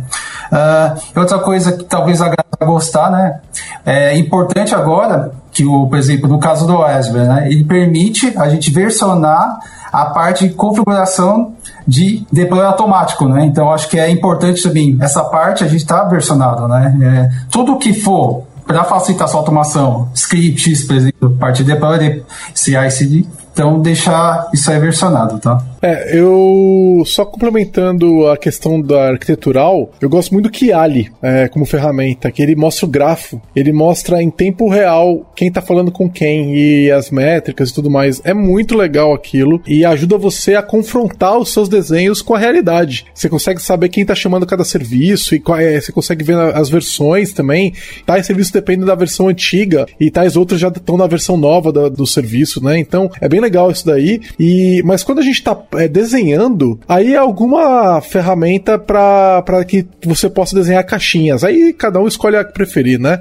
Pode ser PowerPoint, cara, se é o que você tem. É, a gente tava discutindo esses dias é, sobre uma na Lambda que é open source. Você lembra era qual era? Uma ferramenta, era uma ferramenta. Era um site que agora a gente viu. Era Draw.io. Draw.io, isso, que tem um plugin para Visual Studio Code. E tem uma galera da Lambda usando isso. Aí o pessoal falou: Ó, oh, tem a plugin pro Code. Eu fui olhar, ele é totalmente livre mesmo, né? Então você pode compartilhar os, os, os, documentos e eles não vão te cobrar e tudo mais. Então eu achei interessante. Alguma ferramenta tipo Draw.io ou Visio, ou PowerPoint que seja, antes, muito importante para você fazer o brainstorming sobre os serviços, como eles comunicam tal, e depois a realidade é checada pelo Kiali. Eu adoro usar o Kiali para isso. Eu acho legal que eu acho que todo mundo aqui é a favor de documentação viva, né? A gente sabe que a, a descrição de comportamento de software ela é, ela não avança na mesma velocidade que o software em si. E ao mesmo tempo, eu preciso reforçar o que o Koji falou, que é extremamente importante também não negligenciar o README. Cara, é, é legal, é bom você ter uma noção do que foi entregue em determinada release e sem precisar fazer uma leitura no código código ou ver o contrato. É, lógico que o contrato ele vai garantir mais. Às vezes o time esqueceu de escrever alguma coisa, enfim, a, a referência mesmo vai ser o, o teste de contrato, mas é, também não, não abrir mão 100% do, do README, tá? Principalmente para serviços externos. Eu sei que na, na correria é, é, mais difícil você se parar para descrever coisas, mas assim, o README às vezes é uma linha ou outra que você coloca e às vezes eu percebo times não dando atenção para isso. Também a questão de que o DevOps, ele, no caso de microserviços, está tão relacionado com a arquitetura que o fato de as ferramentas que a gente usa hoje permitirem o versionamento é, é uma vantagem muito grande também. É, é, versionamento das estruturas das automações, né, de, de pipelines, de build, por exemplo, e também o design da aplicação. Em último caso, você vai fazer a engenharia reversa, né? Então, no momento em que você viu os testes de contrato, no momento que você viu o Swagger, mas se precisa de algum detalhe a mais, você vai ler o código, literalmente, e quanto melhor for o design e a legibilidade do seu código, melhor vai ser essa experiência. Então, também tomar todo o devido cuidado e carinho na hora de, de estruturar o seu serviço e programar também. É importante voltar, voltando a falar sobre documentação arquitetural, a gente brinca, tá? Mas, mais uma vez, o volume de documentação que você produz, principalmente de quadro branco, está diretamente associado com o volume e o tamanho do risco do teu projeto. Quanto maior for o risco do teu projeto, maior deve ser sua disciplina com relação à documentação para arquitetura. É importante que a gente lembre que a separação clara, e existe uma discussão entre o que é arquitetura e o que é design, não vou entrar nesse tópico aqui, até porque eu sei que já existe um episódio da Lambda especificamente tratando desse tema. É muito bom, por sinal. Mas é, quando você fala sobre documentação de arquitetura e documentação de quadro branco, uma outra ferramenta que é pouco mencionada pela comunidade de TI, mas que pode fazer diferença é a utilização do ArchiMate. ArchiMate é uma linguagem é, para especificação de arquitetura que é geralmente associada com o conceito de arquitetura corporativa e o grande ponto favorável do Archimate é a vinculação dos recursos. Quase ferramenta para projeto de arquitetura corporativa permite que você vincule é, elementos de software com bases de dados, com é, elementos de infraestrutura, exatamente para que você consiga ter um registro vivo de como que aplica, como que a empresa está funcionando e os processos que estão sendo suportados. Então você consegue, a partir dos repositórios, das ferramentas com Archimate fazer um tracing de alterando esse elemento de infraestrutura, quais são os serviços que são afetados e, consequentemente, quais são os processos que vão ser afetados também. O Archimate é uma bruta ferramenta, muito pouco mencionada ainda no Brasil quando se fala sobre arquitetura de software, talvez porque no Brasil ainda não exista tão forte a cultura de arquitetura corporativa que acaba pedindo padrões e linguagens como Archimate. Além disso, é importante lembrar, gente, que comentário não compila. E talvez esse seja o grande grande problema, tá? Então, é, comentários em código-fonte costumam não ser uma boa saída para documentação de arquitetura, é, nem mesmo para documentação de design, não é raro a gente ver é, pessoas fazendo referência a um determinado algoritmo e quando você encontra a implementação você vê que o algoritmo descrito no comentário não é o algoritmo que está é, é, codificado, então o código, o comentário não compila. É, assim como infelizmente o README também não compila e talvez isso seja um outro ponto. E, e aí com relação à documentação é importante dizer que muito mais do que definir um padrão para a documentação é definir um processo para poder fazer com que a, a documentação fique viva. Mais uma vez, é, a documentação de quadro branco tem a desvantagem de precisar de um processo, a documentação a partir das ferramentas acaba dando essa dinamicidade que eventualmente a gente vai precisar para ambientes produtivos. Enfim, é, é, um tema complexo, mas é, é, é, importante a gente ter em conta o seguinte: é, você vai fazer alteração, você está com um ambiente que é extremamente complexo e você precisa manter esse ambiente funcionando. Não ter documentação é o mesmo que tentar manter esse ambiente absolutamente complexo sem ter um mapa, sem ter um caminho a seguir. É muito fácil você se perder nesse, nesse processo. O pessoal do Netflix consegue porque tem alguém lá olhando. O Martin estava falando na, na, na, entrevista, na conversa que gente teve, ele falava coisas do gênero: Ah, Lemar, a gente está olhando, por exemplo, um serviço em que existe a expectativa de que ele receba tantas mil requisições por segundo. E esse serviço não está recebendo tantas mil requisições por segundo, e a gente sabe que tem algo errado. A gente não tem a menor ideia do que, que tem de errado, mas a gente sabe que tem algo errado. Mas, de novo, criança, você não é Netflix para recorrer somente a é, olhar o ambiente produtivo para verificar o que está funcionando e o que, não está funcionando. Até porque você talvez não tenha no time o Martin Spear. Enfim. é, eu ia falar também, uh, ainda na parte mais na linha do Swagger, de documentação de APIs, uh, ter uma collection de Postman, que é basicamente a, a ferramenta majoritária que a gente acaba usando para testar REST, é bem interessante. Ainda mais porque você consegue configurar ambientes, então nesse sentido eu consigo pegar uma collection de um determinado serviço e testar ele em mais de um ambiente, caso eu tenha. Então eu acho esse cara bem interessante e tem facilitado bastante a vida nesse sentido de, de serviços, né? De projetos que tem mais de serviços. É, outro cara que eu acho maneiro, dependendo do, do caso, para bibliotecas compartilhadas, uh, tem o DocFX, né?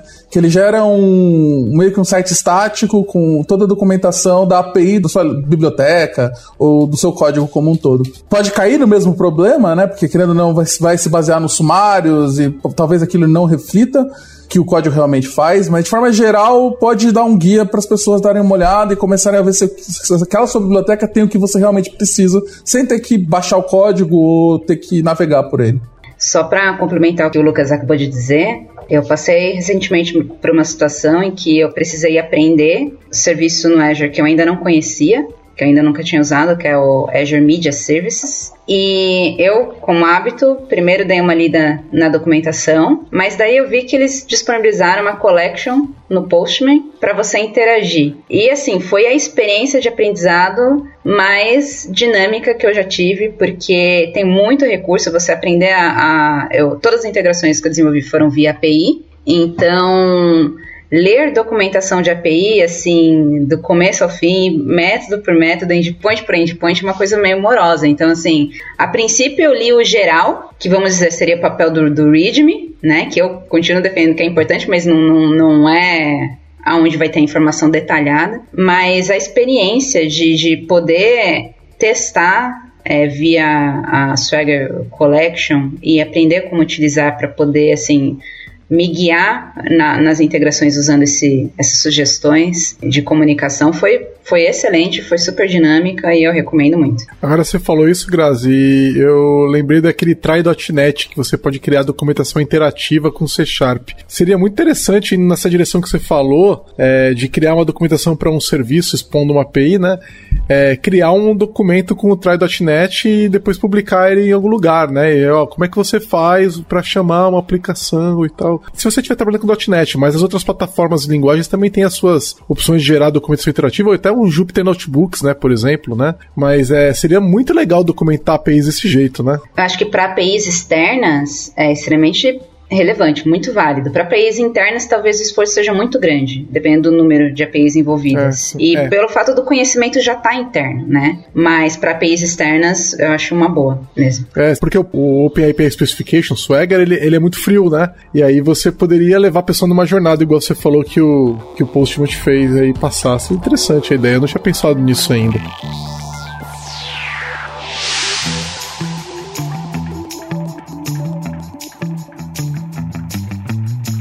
Escreva pra gente podcast@lambda3.com.br. Legal, fechamos o último tópico do último episódio. Vale uma comemoração aqui, terminamos segunda trilogia. Agradeço vocês por terem é, acompanhado a gente em seis longos episódios. Esse, são, esse aqui tá dando duas horas, para vocês terem doado o tempo de vocês para a comunidade dessa forma. Eu, o pessoal tem dado feedback muito legal. Os podcasts microserviços estão entre os mais ouvidos da Lambda e eu acho que tá ajudando muita gente, né? Porque eu tenho recebido muito feedback. Eu tenho certeza que vocês também, das pessoas pessoas que estão é. ouvindo a série. Então, é, agradeço vocês é, em nome da comunidade também por terem doado o tempo de vocês. Lembrando, pessoal, que quiser acompanhar, tem o site da Lambda que vai é, dar mais informações. É, vou adiantar aqui que a gente vai fazer uma série um pouco diferente de microserviços. A gente quer conversar com algumas pessoas, fazer uma. É uma coisa que a gente não costuma fazer no podcast da Lambda, mas fazer algumas entrevistas, né? Então, alguma coisa a mais de microserviço a gente vai fazer e vai ser menos. É, não que nós tenha sido quadrado, a gente conversou bastante, mas vai ser mais uma pergunta por experiências, entendeu? Em vez de ficar conceituando os itens e tudo mais, né? Então a gente vai perguntar as experiências das empresas, como é que tá sendo e tal. Com sorte a gente vai conseguir algumas pessoas que podem trazer é, as experiências que elas de fato estão vivendo pro podcast da Lambda também. Vai ser muito legal. A gente já teve um, alguns ok de, de algumas empresas e, e vai ser bem interessante, tá? Mais uma vez, obrigado a todo mundo. E se vocês quiserem fazer alguma consideração final aí pra gente fechar, senão a gente já encerra. Ah, em primeiro lugar, eu queria dizer que mesmo agora, aos 49 do segundo tempo, ser informado que essa série foi uma série quadrada, né? eu não disse isso. É, tudo bem, tudo bem, tudo bem, nós entendemos, né? Tipo, poxa, queria dizer que é uma experiência para lá de gratificante. A gente vem gravando essa série sobre microserviços já tem, eu nem sei quanto tempo, não sei quando saiu o episódio 1, mas muito mais do que meio ano né? Eu acho que mais de meio ano que a gente vem falando sobre microserviços. Mais de um ano, com certeza. Mais de um hum, ano. Então, é, é, já, tem, já tem quase um ano, ou mais de um ano, que a gente vem falando sobre microserviços, dividindo as nossas experiências. É, eu sempre falo, em todas as oportunidades que eu tenho, de que são as cicatrizes que contam a história do, do guerreiro. Todos nós aqui tivemos a oportunidade durante um tempo de acumular boas cicatrizes. É, Didio, nós falamos tanto sobre microserviços, nós rivalizamos tanto que quando nós temos nossas tretas no Twitter, alguém eventualmente menciona que eu e o Didio somos sócios, para que fique muito claro nós não somos, tá? Nós somos bons parceiros de tecnologia, parceiros de negócios e parceiros para a vida. Somos bons amigos, né? Assim como me sinto muito feliz e agradecido e extremamente privilegiado por ter tido a oportunidade de encontrar é, pessoas como Koji, que honestamente eu não tinha tido a oportunidade ainda de, de, de encontrar e conversar até então. Para mim foi uma enorme honra, Koji, gravar com você todos esses episódios de coração, tá? É, Lucas, a gente já conversa há algum tempo, mas eu acho que nunca tivemos tanto espaço de convívio, tantas horas de convívio quanto foram nesses episódios que a gente gravou aqui agora. Então, fico muito feliz também por ouvir. O, o Lucas é um cara é, espetacular. Eu, eu, ouço outros episódios da Lambda. Eu sou um voraz ouvinte dos episódios da Lambda. E, cara, é, é, eu vi ele falando também em outros espaços sobre programação funcional e uma série de outros tópicos. Então, o Lucas é uma pessoa pela qual eu tenho uma admiração profunda pela capacidade técnica e a capacidade dele de expressar é, o conhecimento dele. Talvez eu, por falar um pouco demais, faça com que o Lucas fale um pouco de menos, mas o Lucas é um cara que eu respeito muito e que eu fico muito feliz de ter tido a oportunidade de ter ele gravando com a gente também. E a Grazi, então, poxa, sem palavras, a Grazi é, é uma pessoa que eu considero para lá de capacitada, é, das profissionais, eu já falei isso em outro, em outro contexto, e isso gerou até um certo problema, mas das profissionais que eu conheço, é uma das que mais fala sobre é, é DevOps, que é super interessada no tópico de DevOps, super interessada sobre Kubernetes. Isso não quer dizer, gente, eu não estou dizendo que ela é a que mais fala, deixa eu deixar bem claro isso, mas ela, ela é uma profissional que fala muito sobre esses tópicos e mostra uma tremenda propriedade esse podcast, é, essa série, gerou a oportunidade, inclusive, de eu e a Grazi trabalhar juntos. Hoje a Grazi trabalha e colabora também com a, com a Eximia, que é uma coisa que me deixa extremamente feliz. E, cara, tá aqui gravando junto mostra o quanto que essa sinergia de pensamento de gente boa faz a gente falar sobre coisas boas. Muito obrigado, Giovanni, pela oportunidade é, e por abrir as portas do podcast da Lambda, né? É, é eu sei que a Lambda é uma empresa com uma de, de uma gestão muito democrática, então, na verdade, verdade eu estendo. Obrigado, Giovanni, obrigado, Lucas, e obrigado a todo o time da Lambda, de certa forma, por viabilizar que esse podcast tão expressivo é, é, exista e, sem sombra de dúvidas, na minha opinião, é o melhor podcast técnico do Brasil. Embora alguém diga que seja talvez o segundo melhor, na minha opinião, é o melhor. Muito obrigado, é, Paulo, é, Paulo Silveira tá enganado. fala o Gigi é muito cara de. o vai todo pisando em ovos aqui. O Hipsters, é um, o Hipsters é um excelente segundo podcast, segundo melhor podcast do Brasil de tecnologia. Muito obrigado. Eu gosto do Hipsters também. E, ah, aliás, falando de programação funcional, o Lucas, há um mês atrás saiu um episódio sobre programação funcional com o Lucas. Então, é, pra quem quiser ouvir, é só voltar no nosso feed, que é um assunto que ele gosta muito e tá lá no ar pra quem quiser ouvir. É isso aí, eu acho que todo mundo aqui aprendeu bastante durante durante esse, esse período, não só porque a gente continuou trabalhando com nossos clientes, né, com microserviços e evoluindo nosso conhecimento individual, mas também essa troca de experiência e até o estímulo da comunidade de fazer perguntas e fazer, às vezes, a gente correr atrás de assuntos que a gente é, não tinha mapeado ainda. Por exemplo, muitas vezes a gente acaba aprofundando nossos conhecimentos de acordo com as demandas dos clientes, né? E acho que esse tipo de discussão que rola aqui nos estimula a sair dessa caixa e além das necessidades diretas dos nossos clientes e pensar também em outras situações de mercado que podem ser relevantes para eles também. Então foi uma troca de conhecimento muito boa. Tenho certeza que todo mundo aqui evoluiu bastante nesses um ou dois anos. Gigi, conseguiu ver quando foi o primeiro? Sim, foi em fevereiro de 2019. Então vai dar um ano e meio. Um ano e pouco. Entre é. um. É, um, não, certinho um ano e meio, porque esse episódio tá saindo em agosto, né? Então, um ano e meio. Ah, e é, eu queria falar uma outra coisa também. Nada impede a gente de. Aliás, nada impede não. A gente provavelmente vai gravar uma continuação em algum momento, né? Um update. Tipo, o que, que aconteceu daqui um, daqui um ano, né? Vamos dar um tempo, porque a gente fala bastante coisa já. E aí, o que, que, que, que aconteceu nesse mundo de microserviços? serviços nesse meio tempo. E é, vale a pena a gente se reunir e fazer um update daqui um tempo do que, que, tá, que mudou, né? Você sabe, né? Vai ser uma nova trilogia. Não, não, não. vai ter que vai ser. ser. Vai ser um, vai ser um patch. Vai lá, um patch. Também eu gostaria de agradecer, né? É, primeiramente, acho que a graça, né, que a gente trabalhou no mesmo projeto, né? Eu acho que se a gente não tivesse conversado, né, toda essa troca experiência que eu tive, principalmente com você, né? Então eu agradeço muito pelo que você me ensinou, né? Pela troca de experiência e pela essa oportunidade de estar participando com vocês, né? Então, acho que Elemar, Ogígio, Lucas, vocês já são referência, né? no mercado, né? Já estão passando essa parte de conhecimento para os desenvolvedores. Eu, eu sou um dos leitores, né? Então, proporcionar essa possibilidade, eu também contribuir à comunidade, foi muito gratificante. Eu aprendi muito com vocês, tá? Então eu gostaria de deixar aqui muito obrigado a todos vocês quatro, tá? Por promover esse conhecimento profissional e pessoal para mim, tá? Muito obrigado, de verdade. Obrigado. Foi ótimo ter você aqui, Koji. É assim que a gente começa. E fica o convite agora para você continuar e escrever posts, dar palestras. Tamo junto, já tem as portas abertas. Lucas Missifi. É, ah, então, né? É, tá até piegas o jeito que eu vou falar, provavelmente, mas é, é, eu tenho que falar, né? Giovanni e Lemar foram pessoas que me ajudaram ajudaram a crescer na comunidade. Eu ouvi, eu aprendi e admiro muito vocês. Tipo, é, eu coloco o que vocês foram degraus que me ajudaram muito a chegar onde eu tô agora na comunidade. É, e poder ter participado desses episódios com você, para mim seria inimaginável a, sei lá, três anos atrás, que era antes de eu entrar na Lambda. A Grazi também, porque foi ela que meio que me puxou a orelha para ir pra Lambda, a gente trabalhou junto antes. Então, e eu respeito muito o trampo dela, eu acho que ela manja muito desses rolês aí, eu fico realmente muito impressionado ainda, toda vez que a gente conversa. É, e nesses episódios eu conheci o Koji, foi muito bom, não, não, não imaginei que seria tão massa a gente ter passado por isso aí juntos. É isso, foi piegas mesmo, gente, desculpa. É, ótimo.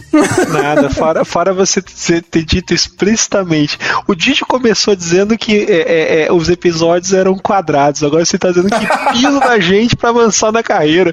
Me chamou de integral, mas tá tudo bem. É, é, que fique, agora, aqui fica intimado, tá? Uma provocação última, tá? Didio, Tô esperando você defender o Rust contra o meu C++, tá? Vamos vai, gravar vai esse episódio, episódio. ou vai continuar fugindo, filho? Fica de próximo. Nós vamos gravar esse episódio. Tá bom. Beleza, fechamos, pessoal. Muito obrigado mais uma vez e é isso aí. Tchau, tchau. Tchau. Valeu, falou. Falou. Valeu, gente.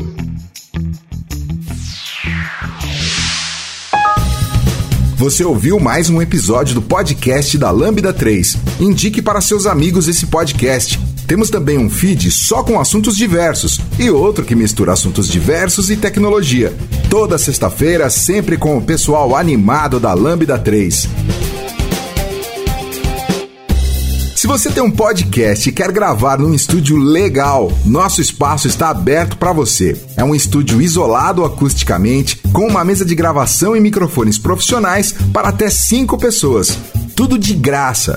A ideia é estimular o podcast no Brasil. Pode ser sobre qualquer assunto. Fale com a gente pelo e-mail podcast@lambda3.com.br.